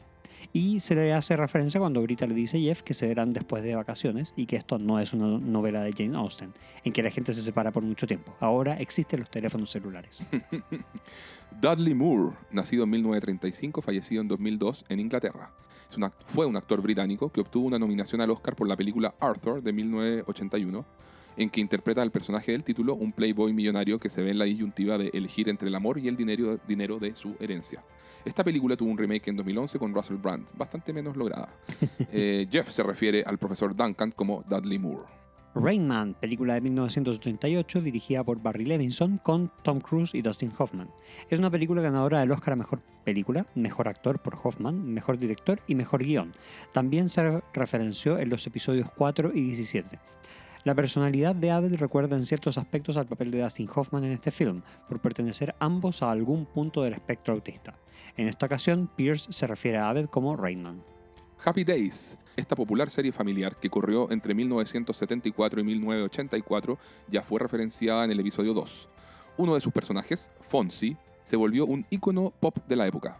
Siempre se dice que la calidad del show sufrió una baja a contar de un episodio en que Fonzie salta por encima de un tiburón en esquíes acuáticos. Con esto se acuñó en la cultura popular el dicho de que una serie jumps the shark o salta el tiburón cuando es posible distinguir aquel momento preciso del quiebre y la baja en calidad. Se referencia cuando Abed le dice a Troy que si viven juntos será un momento en que ellos como show hagan el jump the shark. Troy no comparte la apreciación de Abed y de hecho cree que ese fue el mejor momento de Happy Days. Por, por supuesto, Troy. Ah. Ahora, en el papel no tenía cómo salir mal. claro. Clue o Cluedo es un juego de mesa del género Murder Mystery, misterio y asesinato, inventado en 1943 y que con el pasar del tiempo ha tenido diversas actualizaciones. El juego consiste en que cada uno de los participantes asume el rol de un posible sospechoso del asesinato y, entre todos, se debe determinar quién es el asesino, qué arma utilizó y en qué habitación del lugar ocurrió el crimen. Existió una adaptación al cine en el año 1985, así como libros, una serie de TV y hasta un musical. Me lo pierdo sin falta. Los nombres de los personajes son tan curiosos como Coronel Mostaza, Profesor Ciruela o Señorita Escarlata. Y se le hace referencia cuando Brita di- dice durante el paintball en la sala de estudios con el Coronel Mostaza. ¿Acaso importa? Fatal Attraction o Atracción Fatal de 1987, dirigida por Adrian Lyne con Michael Douglas y Glenn Close. Un hombre casado tiene una aventura de una noche con una mujer.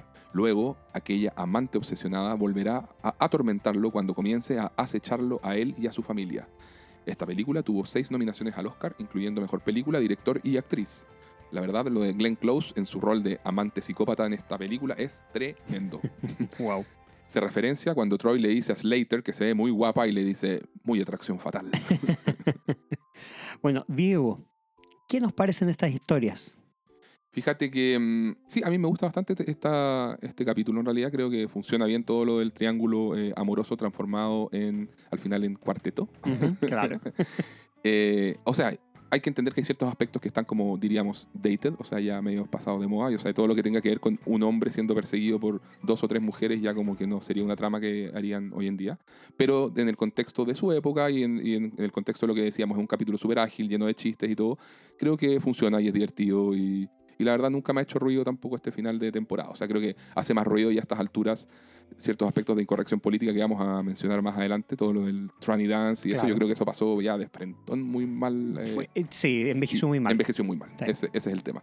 Pero, pero por otro lado también me gusta lo del triángulo amoroso, que siento que igual se subvierte, se eh, como decíamos, con esta transformación de última hora en cuarteto, este, este- esto que decía el, el, eh, uno de los creadores de Community, que decía como este boom, y de, na- de la nada aparece eh, Annie. Entonces Claro. creo que funciona. Y lo de Troy con Abed también es un conflicto que me parece... eh, bueno, me parece que funciona, me parece que eh, después ya en la temporada 3 lo, lo exploran más. Pero, mm, pero acá como que te dan ciertos atisbos de, de cosas que podían pasar con estos personajes a futuro. No sé qué opinas tú. No, de hecho, eh, en general yo lo encuentro, sin ser el mejor capítulo de la primera No, para temporada, nada, lo para nada. encuentro bien redondito como final de temporada Ujú. y que te deja como todo, que, que, que en el fondo sabe que va a volver la próxima temporada también. Recordemos que esta es el primer, la primera temporada, eh, eh, eh, digamos que sería como la única vez en la que tienen certeza de que el capítulo, de que el- el- la serie va a ser tomada para una segunda temporada. Claro. Eh, no, no me acuerdo exactamente si para la, de la segunda a la tercera también pasó, pero en esta sí tenía la certeza. Y se nota porque dejan cierta, cierran muchas de las historias, pero dejan puertas abiertas para desarrollar más historias en la siguiente temporada. Entonces, en ese sentido, creo que tiene un tiene bastante humor que, que, que pasa muy rápido en la primera parte del capítulo. Después en la segunda parte se pone un poco más eh, romántico, si se quiere Claro. eh, con, con- con todo este triángulo. No me molesta tampoco esa parte de la historia, creo que tiene bastantes eh, momentos de personaje, de cierre de personaje muy, muy buenos eh, y que permiten seguir adelante con, con, con la trama y, y dejan en muy buen pie para cómo va a empezar la segunda temporada y cómo va a seguir un poco el desarrollo de los personajes en siguientes temporadas. Sí, y fíjate que respecto al, al conflicto de, retomando un poco lo de Troy con, con Abed, leía por ahí una, una youtuber que, como, que comentaba, conocía a alguien que era una, una gran amiga y una pésima roommate, dejaba todo sucio y tirado, cero respeto por la convivencia mutua. Así que entiendo a Abed porque yo creo que seguiría siendo amiga de esa persona si no hubiésemos vivido juntas. O sea, eh, hace eco de, de un problema muchas veces real, pues, o sea, y, y que puede pasar no solo a nivel de roommate, pasa a veces cuando... eh, amistades tienen, no sé, pues un, una- un negocio juntos o Claro. cosas así, y si es que no hay buen match ahí, eh, se puede ir todas las pailas. Claro, totalmente. Que, que, que es algo que no dudo que nos hubiera pasado a nosotros es que nos hubiéramos ido a vivir juntos. Menos mal no lo hicimos. Menos mal no lo hicimos.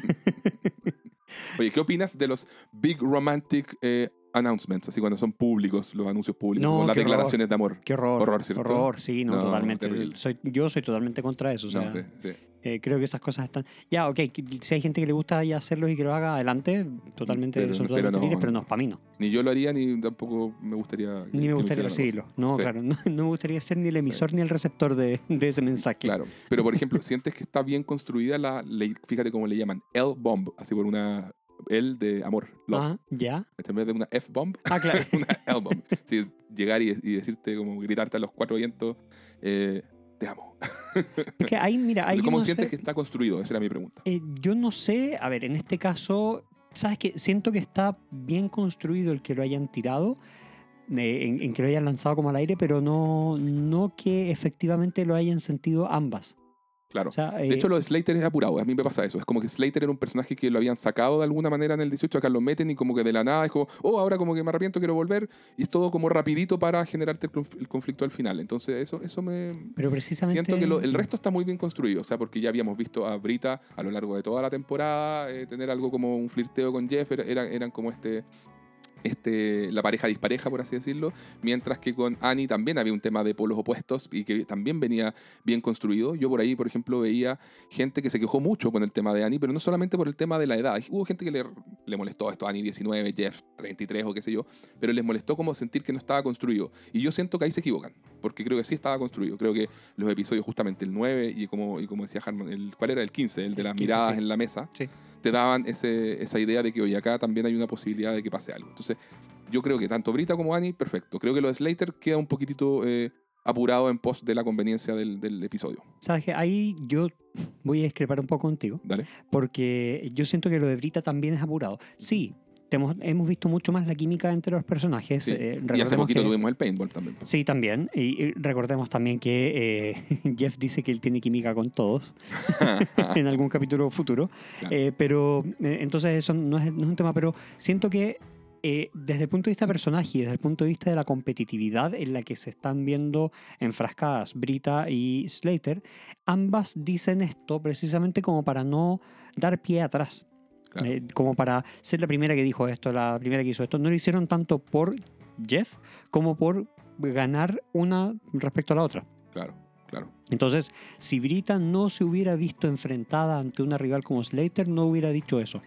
Y, y ciertamente no tan públicamente. O sea, eh, t- lo puedes llevar a- a- a- al gesto que tuvo un par de escenas anteriores, donde Jeff como que fue a hacer un gesto que es un poco más romántico, de retirarle el, el cabello de la cara, y, y Brita se cierra totalmente. Sí. O sea, no, no tiene esa atracción romántica con Jeff. Tal vez se siente atraída, sí, bueno, se acaban de acostar.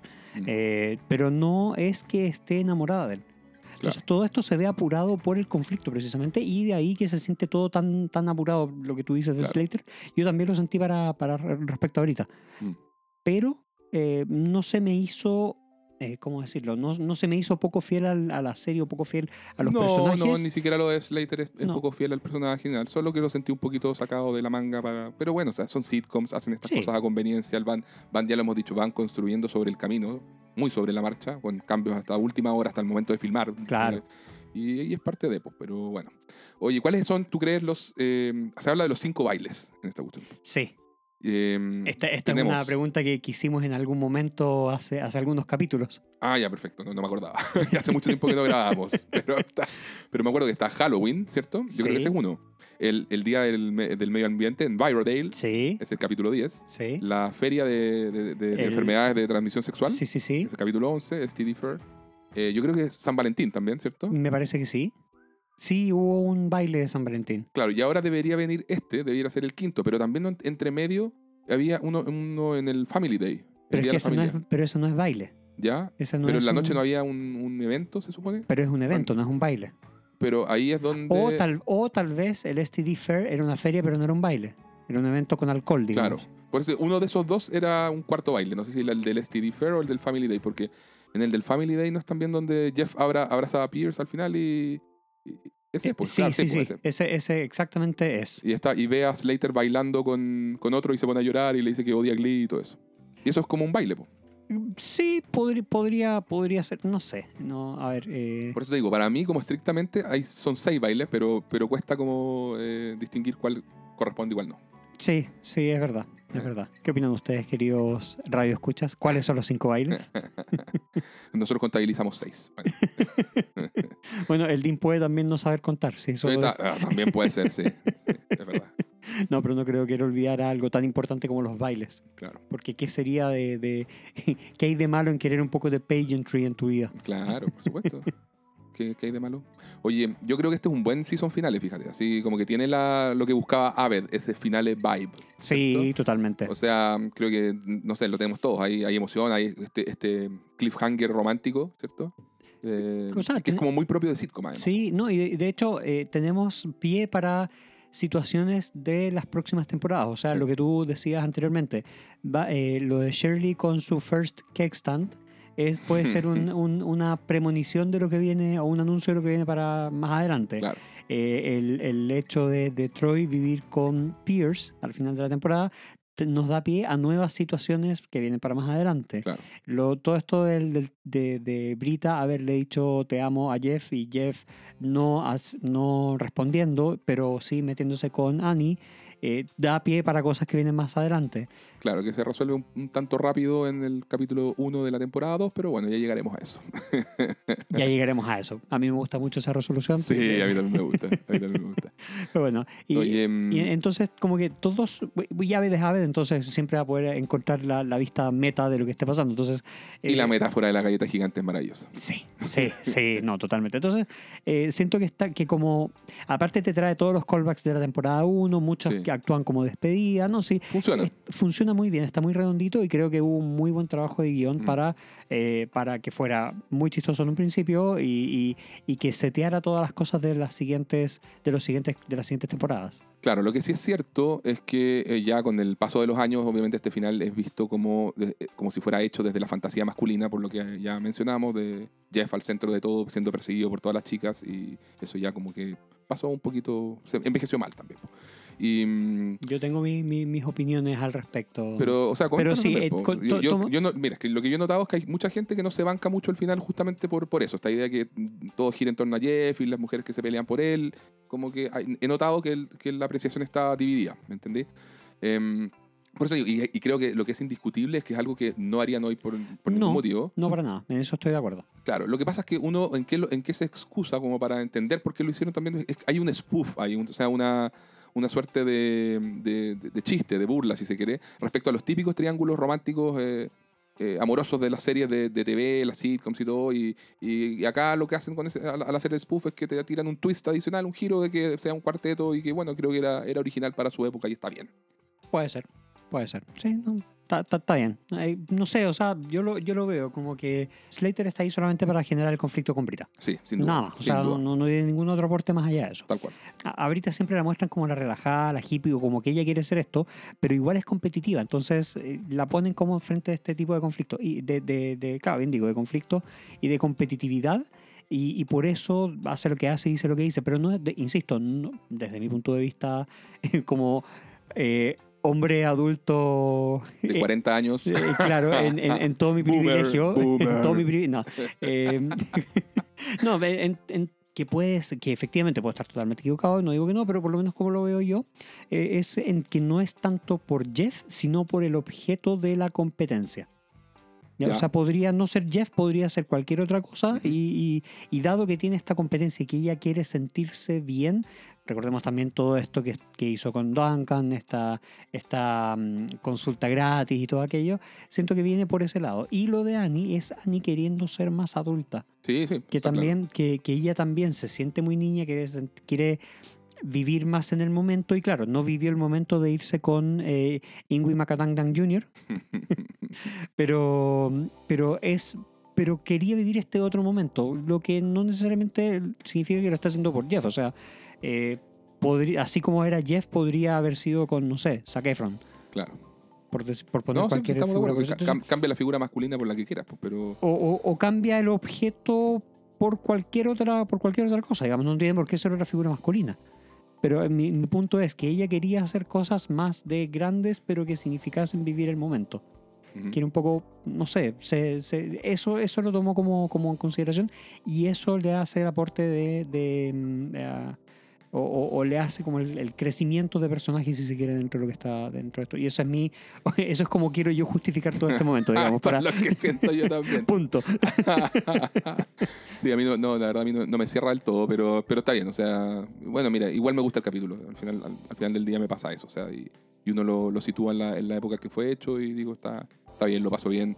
No, no, lo que puede parecer hoy en día como cringy, eh, un poco ya está. Eh, y en general pasa con las, con las series y con de, de antes y todo que, que tienen estos elementos y, y uno ya sabe li- lidiar con ello para poder también disfrutar. Si no, sería todo un, ah, Sí. constante así como, ¿por qué hacían eso? Sí, bueno, de hecho, ya pasando un poco a, a- a la sección de, de Departamento de Relaciones Públicas de Chevy Chase, Ujú. eh, a- asociándolo a, tu, a lo cringy A que lo tú cringy, dices, ya. eh, dentro de lo que nosotros vemos acá, principalmente lo que, lo que, lo que vemos, o sea, son los comentarios de Pierce princip- eh, a lo largo de todo, el, de todo el capítulo. O sea, esto de debemos mantenernos unidos tú, yo, Jeff y Rainman. Y Pechugona y Pechuguita, o sea, sexualizando totalmente a sus compañeras de estudio. Claro. Eh, lo, lo de, lo de ofrecerle a Troy hacerle un uniforme eh, con su sastre cuando se fuera a vivir a, a la mansión. Y por supuesto, la idea de el, el llamar Tranny Dance y Tranny Queen al, al baile, esto que tiene Impelton. Eso es un, un chiste que hoy es de pésimo gusto. Claro. O sea, sí. eso, eso yo diría que son como los principales momentos, eh, los momentos más eh, de más vergüenza ajena y que envejecieron más mal. Sí, no, yo estoy de acuerdo contigo. Lo- creo que lo del triángulo, para ser redundante la cuestión, creo que lo del triángulo amoroso hoy en día podría hacerse, pero de otra forma. Mm, O sea, ta- no sé de qué forma porque no soy guionista, Claro. pero, pero podría hacerse de otra forma y, e igual lo hemos visto en otras series un poco más modernas. O sea, sí, sí.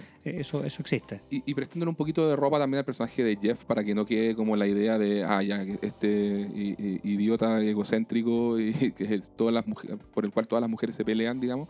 siento que este, este capítulo igual trata súper bien el conflicto interno que tiene, que tiene él. O sea, él está buscando un equilibrio como persona, se debate en que en- en- hay una representación de lo que es Slater para él, ¿cierto? Y Claro. lo que es Brita, aunque, aunque ya dijimos no, no haya mucha consistencia con lo que se habló en el episodio 16. Ah, la consistencia está sobrevalorada. Estoy de acuerdo contigo.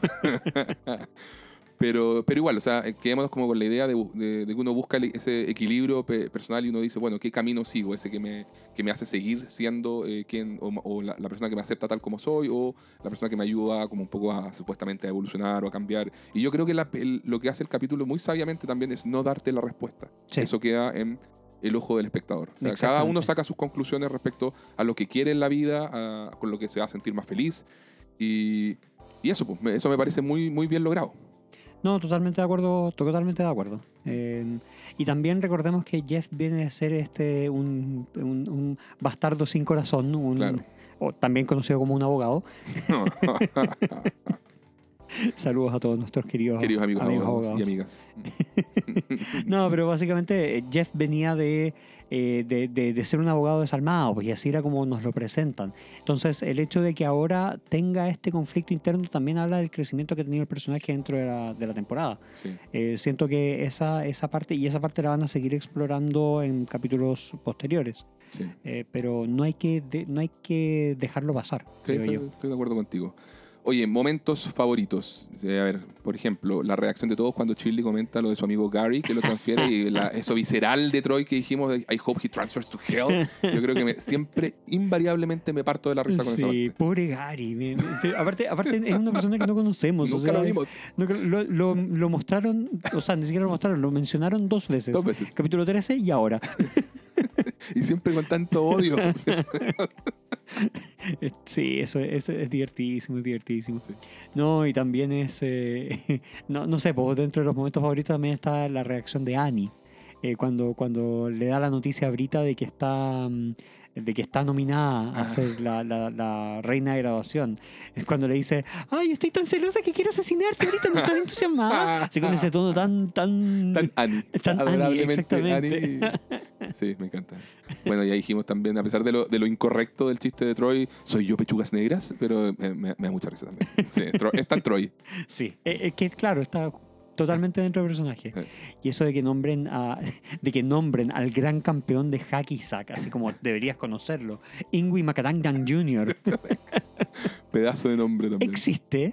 No creo. No creo. Eh, también me gusta eh, la, la frase de esa de que Jeff necesita a, a una chica que no tenga ropa interior porque no le ha dado ropa en tres semanas. Creo que también es un gran diálogo de Brita en ese momento, haciendo la B de Nick Minaj. Sí, totalmente. No, no existe Ingrid No, McTaggart. no existe Ingui Macatangan. Lo estábamos validando en Google, querida gente. Sí, esto es en vivo, esto es en vivo y Esto en en vivo, directo. en vivo, en directo. Claro, ahí está.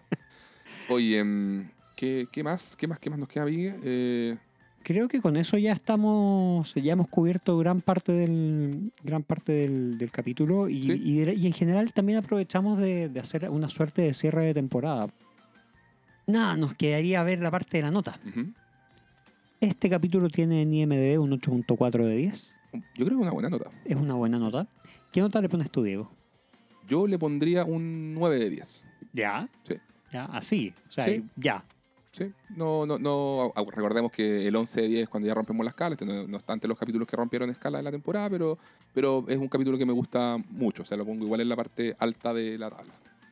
Sí, de mira, yo estoy de acuerdo contigo ponerlo en la parte al- alta de la tabla. Mm. Para mí no está entre el top 5 de los, No. de los capítulos de, de la temporada. Y no sé si top 10 tampoco, incluso, creo que no. Incluso, entonces, entonces, dado eso, yo le pongo un 8 de 10, que sigue siendo una buena nota. ¿Ya? eh, por, por todo lo que hemos dicho, porque creo que tiene muy buen humor, setea muy bien el, el futuro de la serie, pero tiene ciertos momentos que, juzgándolos en el contexto, tampoco eh, funcionan tan bien. Sí, sí, ya lo si dijimos, quieres, o sea, sí, sí, sí. No es perfecto, pero, De acuerdo. pero está está súper bien. Oye, los comentarios de los youtubers. A ver, uno dice por ahí, a nivel general nos encantó y sorprendió la, la temporada 1. Es justo mi estilo de humor, hilarante, sarcástico, el casting es fantástico, no puedo esperar por la temporada 2. Otro de ellos dice, aunque fue interesante el giro con Annie, digamos que el romance no es el fuerte de este show y ellos también lo saben. Y estoy de acuerdo. Sí. Nunca- esto, esto va sobre la amistad, querida gente, no sobre el romance. Exactamente, sobre la familia que uno elige. Así es. Y bueno, también dentro de los youtubers está, algunos dicen que les gustaron cómo toman cosas de distintos episodios a lo largo de toda la temporada y los traen de vuelta para el final. Claro, los callbacks. Exactamente. eh, también dicen que es interesante el triángulo Brita, Annie y Jeff, pero agregar a Slater fue innecesario. Ok. Sí. Eh, un poco lo que comentábamos. Y que el MVP o Most Valuable Player, el, el mejor jugador de, de- de- de la temporada, fue Abed. Sí, de acuerdo. Y estamos siempre 100% de acuerdo. Sí. Por ahí otro dijo, forma perfecta de cerrar la temporada, 10 de 10, quiero zambullirme en la temporada 2 de inmediato, quiero ver más de Jeff y Annie. Ups. no, algo, algo, algo hay, algo hay. Otro decía, pensé que lo del triángulo de Pascal se refería a algo de los Illuminati. ¿Qué es eso? ¿Por qué? Oye, y un poco lo que decíamos, por ahí una, una chica, una youtuber, estaba perturbada por la diferencia de edad eh, entre, mm, entre Jeff y, y Annie, y decía, se llevan como 15 años, y se molestaba porque decía como, oye, las dos chicas con que pasaron cosas durante la temporada, se le declaran y él dice que no sabe qué hacer y va y se mete con la que nada tiene que ver, eh, ella es 15 años menor, así como que lo encontraba muy incorrecto, y ni siquiera le da una respuesta en la cara, así como, esto, esto es una joda, y decía, hasta el, hasta el final de Game of Thrones es mejor que esto, decía, así como, y estaba como, "Y ni que fuera gran cosa este tipo, es un imbécil, y se me hace muy poco creíble que tres mujeres inteligentes y hermosas se sometan a esa situación por este tipo. No tengo nada que comentar al respecto. Ok. Yo un poco creo que ya, ya hicimos el, el comentario al respecto, así que... sí. En general ya revisamos todo el capítulo, creo que no tenemos nada más que revisar y también hicimos una, una suerte de cierre de la temporada. Sí, pero demos, yo, yo le daría unos minutitos a eso, al season wrap, así como cerremos la, la temporada, pero no sé, te propongo un poquito como a nivel de personaje. Porque, Eso mismo te iba a proponer, por- mira. Claro, porque, porque Brita, por ejemplo, ella, bueno, parte siendo como una persona, ¿cierto? Demasiado, demasiado cool y centrada y calmada y en algún momento celebramos eso y como... Yo siempre he tenido el conflicto de qué Brita me gusta más. Y como que siempre dije eh, esa, esa versión de Brita, pero a la vez esa es la versión clásica que habrían usado en cualquier sitcom. Es correcto. ¿cierto? Eh, entonces, dado que Community constantemente subvierte las expectativas, eh, fueron transformando ahorita en este personaje cada vez más absurdo, cada vez más de ridículo y todo. Y creo que la, la actriz estaba mucho más contenta con eso también. Gillian Jacobs lo pidió. Y, eso, pues, qué bueno que, no, que decidieron no seguir con Brita como acá en la Tierra. eh, porque creo que tanto Harmon como Brita dijeron, ¿sabéis que no? Hasta acá vamos a, desnudar todos los defectos que tiene eh, Brita. Eh, tiene un muy buen, el corazón bien puesto, sus intenciones son buenas, quiere lo mejor para el mundo, pero muchas veces la forma en que lo busca es totalmente eh, desafortunada. Exactamente, sí. También vemos el, el personaje de Annie, a quien vemos que, que es una persona que se conocía antiguamente como tipo A, que, que era muy eh, sobreexigente, eh, que, Muy insegura. Muy insegura y, y también muy insegura respecto a, eh, a todo lo que ella se supone que ella debería lograr versus lo que en verdad está logrando. O sea, Claro. Es una overachiever, exactamente. pero que está en una universidad comunitaria y eso le genera un conflicto. Le genera un gran conflicto, no se está se quiere de su familia. Se quiere trans- eh, transferir de universidad. Claro, momento, claro. y, y claro, y, y- y es- no es, esta no es la última vez que va a aparecer esa transferencia de, universidad. Entonces, Justamente. siempre está buscando el cómo mejorar su ah, calidad académica, pero también busca el cómo desarrollarse como persona, como ser humano adulto, Mm. Eh, porque ella se sabe que es niña. O sea, recordemos que tiene la misma edad que Troy, eh, pero Troy es, ni, es un niño asumido o es un- no más bien es un tipo cool que se está asumiendo como niño ya vamos Sí, a llegar a esa parte sí, mientras que Annie es una niña que se quiere asumir como adulta entonces claro. eh, se genera este conflicto que, que- que la hizo pasar por todas las dificultades y todos los conflictos que vimos a lo largo de toda la temporada. O sea, recordemos que el capítulo anterior, eh, el capítulo anterior mismo, donde casi le cuesta al grupo la, repetir el, el- repetir el, el la curso. asignatura de inglés. Exactamente, entonces, De español. de español. Entonces, eh, tiene todo este conflicto y todo este crecimiento que, eh, del que mencionamos también anteriormente, que le lleva a esta última escena con Jeff, Mm. que es parte de su crecimiento como eh, del paso de esta niña a adulta. Claro, claro. No, y, y Troy tiene lo que dices tú, pues, o sea, él partió la temporada, los primeros, no sé, seis capítulos, es un jock, como dicen en Estados Unidos. Exactamente. Es Preocupado solamente, muy egocéntrico, preocupado de, de que todo gire en torno a, a él. Eh, Pero a él siendo cool. siendo cool, claro, o sea, con una proyección de, lo que, de algo que no es también, pues él también es un muchacho con muchas sensibilidades, lo pudimos ver también en el, en el capítulo cuando se revela que él hacía danza, Claro. porque que también se supone que lo hacía porque el, el entrenador le había dicho que lo hiciera, que solía dar cierta flexibilidad para hacer para después jugar mejor al fútbol, pero en el fondo él también le encanta y tiene su lado artístico y, tiene, y después también va descubierto su lado, va descubriendo su lado eh, obviamente más querendón, más ya de botar ciertas barreras, cierta de no vivir siempre con la, co- con la coraza de lo que tiene que proyectarle a los demás. Exacto. Y ahí es donde obviamente esto está totalmente manifestado en la forma en que él ya lleva su, su amistad con Abed, sobre todo, en que se deja llevar por el niño interno y por, y por hacer lo que quiere realmente hacer. Y si él quiere ser un, un nerd porque lleva un nerd por dentro, eh, le va dando espacio a ese... Exactamente. Se, se está permitiendo más libertad para, llegar- para hacer esto. Claro, Eh, que también eh, es un poco lo que vemos con, con Shirley. A, quien, a Shirley, ella siempre se considera como el compás moral del, del grupo, siempre con- se considera como todo aquello que tiene que hacerse de la manera correcta o de la manera que Jesús lo, lo haría. Eh, pero eh, también ella se abre a que hay otras maneras de hacerlo. O sea, vemos un- una suerte de crecimiento. Dentro de todo, creo que igual Shirley es el personaje menos explorado de los siete. sí, yo también creo, a lo largo de Eh, toda la serie. No, no la que tiene el menor crecimiento, porque también tiene sus momentos y Mm. también tiene sus sensibilidades. Y también eh, nos enteramos de cosas nuevas del personaje. Exactamente, o sea, eh, pasa por momentos que no son muy buenos, si se quiere. en De hecho, este tema que, que ahora se asomó por primera vez, que es lo del alcoholismo, va a ser tomado de manera más seria en algún punto de la segunda temporada. Así es, así es. Y después ya es tomado como otros puntos más para adelante. Claro. Pero, pero, es- pero está todo esto porque ella también es la única que tiene una familia a cargo. Mm. Entonces ella tiene responsabilidades por fuera de, de la universidad. Entonces eh, también la vemos a ella preocupada un poco como la mamá del grupo, pero sin ser tan explorada como eh, el resto de los personajes. Claro, exactamente. Oye, mi, bueno, Aved, Aved yo creo que en esta temporada como que es demasiado perfecto muchas veces, eh, como, como el chamán del grupo. Y yo creo que eso se, se fueron dando cuenta de que esa forma también iba a agotar un poco al personaje de, de Aved. Y se preocupan de que la segunda temporada en adelante el personaje tenga más defectos. Y, y- esta forma particular que tiene él de ser y de salirse con la suya en un montón de cosas sea eh, contrariada por, por ciertos conflictos que, se, que vamos a ir Sí. viendo. Pero a, a lo, que lo que vemos ahora en esta temporada 1 es mucho esta dinámica de, de- de- de que Aved acaba siendo como quien reordena las piezas al final del día para que el grupo siga eh, vigente y esté, esté todo bien, todo en orden y, y tiene ese, esa, ese rol medio chamánico, Recordemos que sabe del que une a este grupo claro. eh, por primera, quien lo forma. Eh, y, y claro, co- como dices tú, es, eh, se usa mucho el recurso meta, Mm. de todas maneras, porque se establece, en el fondo tiene que haber un rol de relator, si se quiere, o de narrador, y ese rol es Aved. Claro, O sea, Aved es el, el- la lente de nosotros eh, dentro de la, de la serie. sí. Eh, entonces por ahí, pero por ahí también no vemos tanta evolución, que es lo que dices tú, y veremos más adelante hacia dónde nos Sí. Y bueno, y nos queda Jeff Winger, por supuesto, Y que Pierce. Nos queda Pierce. partamos por Pierce. Partamos por Pierce. Y en el caso, Pierce no tiene tanto crecimiento, tiene muy buenos momentos de sabiduría, pero son momentos. Mm. Están muy matizados con el ser el viejo racista, en ser el, el- el tipo que, como él mismo dice en este capítulo, es el que dice las cosas que nadie más se atreve a decir. Claro, o sea, Pierce, de hecho, como que en esta temporada es donde está más equilibrado como personaje. Yo creo que después lo explotan más como villano indeseable. Sí. Y eso el personaje sufre también. O sea, me, me tocó mucho encontrar gente que le cuesta eh, relacionarse con Pierce de la segunda, tercera temporada porque tiene momentos muy oscuros el personaje. Sí. Eh, o sea, obviamente yo, yo no lo comparto, pero entiendo que hay gente que le, le- le pasa eso.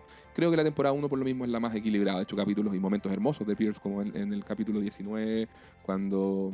En el, 10 sí, en el 19, cuando le dice toda su historia a Jeff de por qué él, ¿te acuerdas cuando se está armando su, el botecito? Sí, Para- pues, y sí, le- y- pues. claro, exactamente. Y, y que en el fondo él siempre va, le- como que le, le va a estar buscando doblar la mano a la vida cuando, cuando las cosas están eh, en contra. Claro, cuando, bueno. cuan- eh, en aquella frase maravillosa, cuando, eh, me- cuando Jeff le dice buena suerte, no la necesito, nunca la tuve. Nunca la tuve. Sí, no, es tremendo. tremendo. Sí. Pierce tiene momentazos en, en Tiene esta tremendos temporada. momentos. Sí, por supuesto, entendemos eh, que se genere cierto rechazo por ciertos momentos y los hemos compartido y por algo le tenemos un departamento de relaciones públicas dentro de, esta, dentro de este podcast. Claro, oye, y, el, y el señor Chang yo creo que también es su mejor momento de la temporada 1. También en la misma serie se va a burlar de eso en, en, en capítulos futuros. Sí. Pero como profesor de español fue donde brilló realmente el señor Chang. Es donde fue mejor utilizado, de todas maneras. Sí. De todas maneras. Y el decano Pelton creo que a lo largo de la serie es como, o sea, va agarrando protagonismo. eh, pero parte un poco y termina siendo el, mismo. O sea, yo siento que este personaje, que a mí me encanta, yo, yo lo, lo he dicho como perso- personaje de comedia, es mi favorito de, de la serie. Pero eso, es 100% comedia, no es un personaje con muchas aristas y complejidades que vayan explorando más allá de lo caricaturesco, digamos. Exactamente. Sí, no, bueno, eso ya es otro, es- da para otra conversación. Sí, no, pero Y ahora sí, nos queda Jeff Winger. el gran Jeff Winger. Sí, eh, bueno, parte del personaje, de hecho, eh, con pantalones de buzo o blazers. y muy raro verlo así y con chaqueta, creo que era un look muy 2000ero. Sí, totalmente. Después lo van, lo van como poniendo más sofisticado. o por lo menos un poco más normal. O un poco más normal, sí, también puede ser. también puede ser. Pero no, eh, la, la evolución de Jeff de ser todo un, esto que hemos dicho, un, un desgraciado, un narciso, egoísta y todo, y que no quiere nada con nada y siempre va a velar, va a velar solo por sus intereses, a encontrar esta familia de, de- de amigos y preocuparse genuinamente por ellos, es obviamente la- el, el crecimiento y, y es un poco el- parte del corazón de la serie también. Sí, totalmente. Y es hacia donde la serie también nos va a ir llevando y nos va a ir guiando. O sea, al final de cuentas, mucho de la serie pasa por el crecimiento de Jeff eh, y por cómo Jeff se va preocupando en un rol más, comillas, paternal Mm, eh, ante la misma ausencia que él tuvo de padre. Claro. que es algo, un conflicto que nos muestran más adelante o exploran más adelante en las próximas temporadas. Entonces, por ese lado, claro, Jeff tiene un crecimiento que por mi parte encuentro muy choro para la serie, muy entretenido para la serie Mm. eh, y, y muy rico para la serie, porque al final de cuentas es, como tú dices, parte del corazón de, de- de la misma. Sí, sí. Y bueno, el, otro de los elementos importantes que, que empezaron a definir a Community en esta temporada tiene que ver ya con las, no, lo que no son parodias, sino que son homenajes, como bien dice A ver, Aved. Y que la serie se fue atreviendo, eh, por lo menos en un par de capítulos, ya a explorar principalmente el de la mafia de los pollos y el paintball, a ya eh, a, a dejarse llevar de lleno por, lo- por el absurdismo, por la fantasía, ¿cierto? Y transformar todo el escenario de Greendale en este lugar eh, épico y maravilloso para homenajear todo tipo de series de TV, de películas y qué sé yo. Y, se volvió una, una característica tan intrínseca a Community y tan y, y que si bien otras películas y series quizás lo habían tenido sus homenajes y habían hecho cosas así, yo siento hasta el día de hoy nadie lo ha hecho como Community. es correcto, eh, opino exactamente lo mismo. Exacto. Y de hecho, no sé, te iba a preguntar como ya pues, cerrando el, el- el capítulo, Miguel, ¿cuál, era tu, ¿cuál sería como tu top 5 de capítulos de la temporada? Uy, me la pones difícil. no, por así de, de- de- directamente sacados de la cabeza está mm, eh, el del, en cualquier orden, ¿ah? no, Ok. no los voy a decir en ningún orden particular, pero el del debate, el del, el del paintball, por supuesto, el, el de la mafia de pollo. Yo te voy a decir mis cinco favoritos. O quizás sean siete, no lo sé. pero, pero a ver, mi favorito sin duda es el del paintball. ¿Ya? Después creo que en segundo lugar el de la mafia de pollo, de los dedos de pollo. Después el que yo encuentro que es el más divertido de la temporada, que es el del pool. El del pool, como olvidé el Yo del creo, pool. yo creo que ese, si, si lo tuviera que jugar solo por comedia, ese es el que más me hace reír. Pero lo que pasa es que los otros dos tienen nuestros elementos adicionales de creatividad y de explosión de absurdismo que, que, bueno, el del pool también es súper absurdo en realidad. Sí. Pero, pero me refiero, ya, ya saben, pues, al tema de los homenajes a las películas más concretos. Si bien el del pool igual tiene el homenaje al color del dinero de Scorsese, pero es menos pronunciado y es menos evidente que, que los otros. Eh, pero esos son mis tres capítulos favoritos. Yo diría que en un cuarto lugar posiblemente pon- pondría el de la cerámica, porque me gusta mucho el desarrollo de Jeff en ese eh, y, lo, y lo que hablábamos, lo, como, lo que pasa con Pierce, también me encanta en ese capítulo.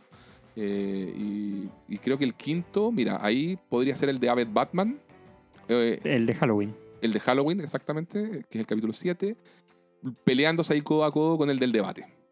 Ya. Ahí está. Y yo, yo, de hecho, voy a cerrar en esos seis. Esos son mi- mis momentos más altos de, de la temporada. Creo que es bastante similar a, a los tuyos. Sí, sí, de hecho, había olvidado el del pool, por supuesto. También está eh, el, el, el Beginner Pottery, el de la cerámica. Y también eh, quería el, el de el Environmental Science, el capítulo 10. Que te encanta el eh, Que me gusta, me gusta el homenaje a Fievel. No, y también me gusta el, eh, de ese capítulo lo que más me gusta es de hecho el inicio, lo que vemos del inicio de la amistad entre Troy y Abed, Ujú. que, que creo que tiene muy, muy, muy buenas cosas. Sí, no, ahí tenemos muchos muchos grandes momentos. El capítulo de, de Navidad también es tremendo y así. pues, O sea, yo creo que podríamos, eh, si, se, si fueron siguiendo las notas que les pusimos a los capítulos, son en general todas altas. Sí, exactamente. O sea, el, el promedio de nota está sobre un 9, yo creo. Eh, Rompimos la escala varias veces. Así que, nada, pues fue una, una gran, gran primera temporada. Lo hemos pasado muy bien. Lamentamos no habernos demorado tanto en volver a sentarnos a grabar. Nos ha costado. Tenemos otros proyectos también con Miguel. que Ahí los invitamos a escuchar nuestro otro podcast que se llama eh, El Concilio Escapista Disociativo. Así es. Lo- nos pueden encontrar como El Concilio Media en Twitter y en Instagram. Ahí hablamos de cultura pop en general, de series, de películas, de música, de un montón de cosas. Sí, de- ahí lo, lo pasamos bien con otro, con otro tipo de, de, contenido. de contenido y, de- y también con otra forma de trabajar, digamos. Sí. Pero no desesperen porque esto va a seguir. O sea, Sí. que lo hemos conversado con Miguel. eh, si bien son capítulos de 20 minutos, ustedes se dan cuenta, yo creo, el nivel de trabajo y preparación que nos toma cada capítulo. No solo por el hecho de tener radioteatro, sino que por el, el orden que le vamos dando a todos los contenidos, lo que investigamos, por buscar datos y todo para, para compartirlos con ustedes. Y queremos que eso se siga eh, manteniendo así. Por lo tanto, eh, con mucha paciencia, les pedimos solamente eso, pero vamos a seguir adelante. ¿ya? Sí, de todas maneras, ahí estamos, eh, estamos siempre atentos a nuestras redes sociales, así que nos pueden encontrar por allá, como les comentábamos al principio. en Coméntenos, denos todo su amor para que 101. Claro, claro. eh, nos pueden encontrar en Instagram y ahí estamos, nosotros siempre estamos respondiendo. O sea, eh, si, si hay algo que saben quienes nos escriben es que estamos siempre atentos a nuestras redes sociales. Así que nada, eh, esperamos volver, no voy a decir pronto, pero vamos a, vamos a volver sí o sí con la segunda temporada, porque Sí. de hecho, si la primera es muy buena, la segunda y la tercera son extraordinarias. son el punto más alto de la serie. Entonces, de todas maneras, vamos a volver y nosotros queremos seguir haciendo esto. eh, como muy bien dice Diego, un poquitito de paciencia, pero vamos a llegar. Eh, y pues nada, será hasta una próxima oportunidad. ¡Hasta luego!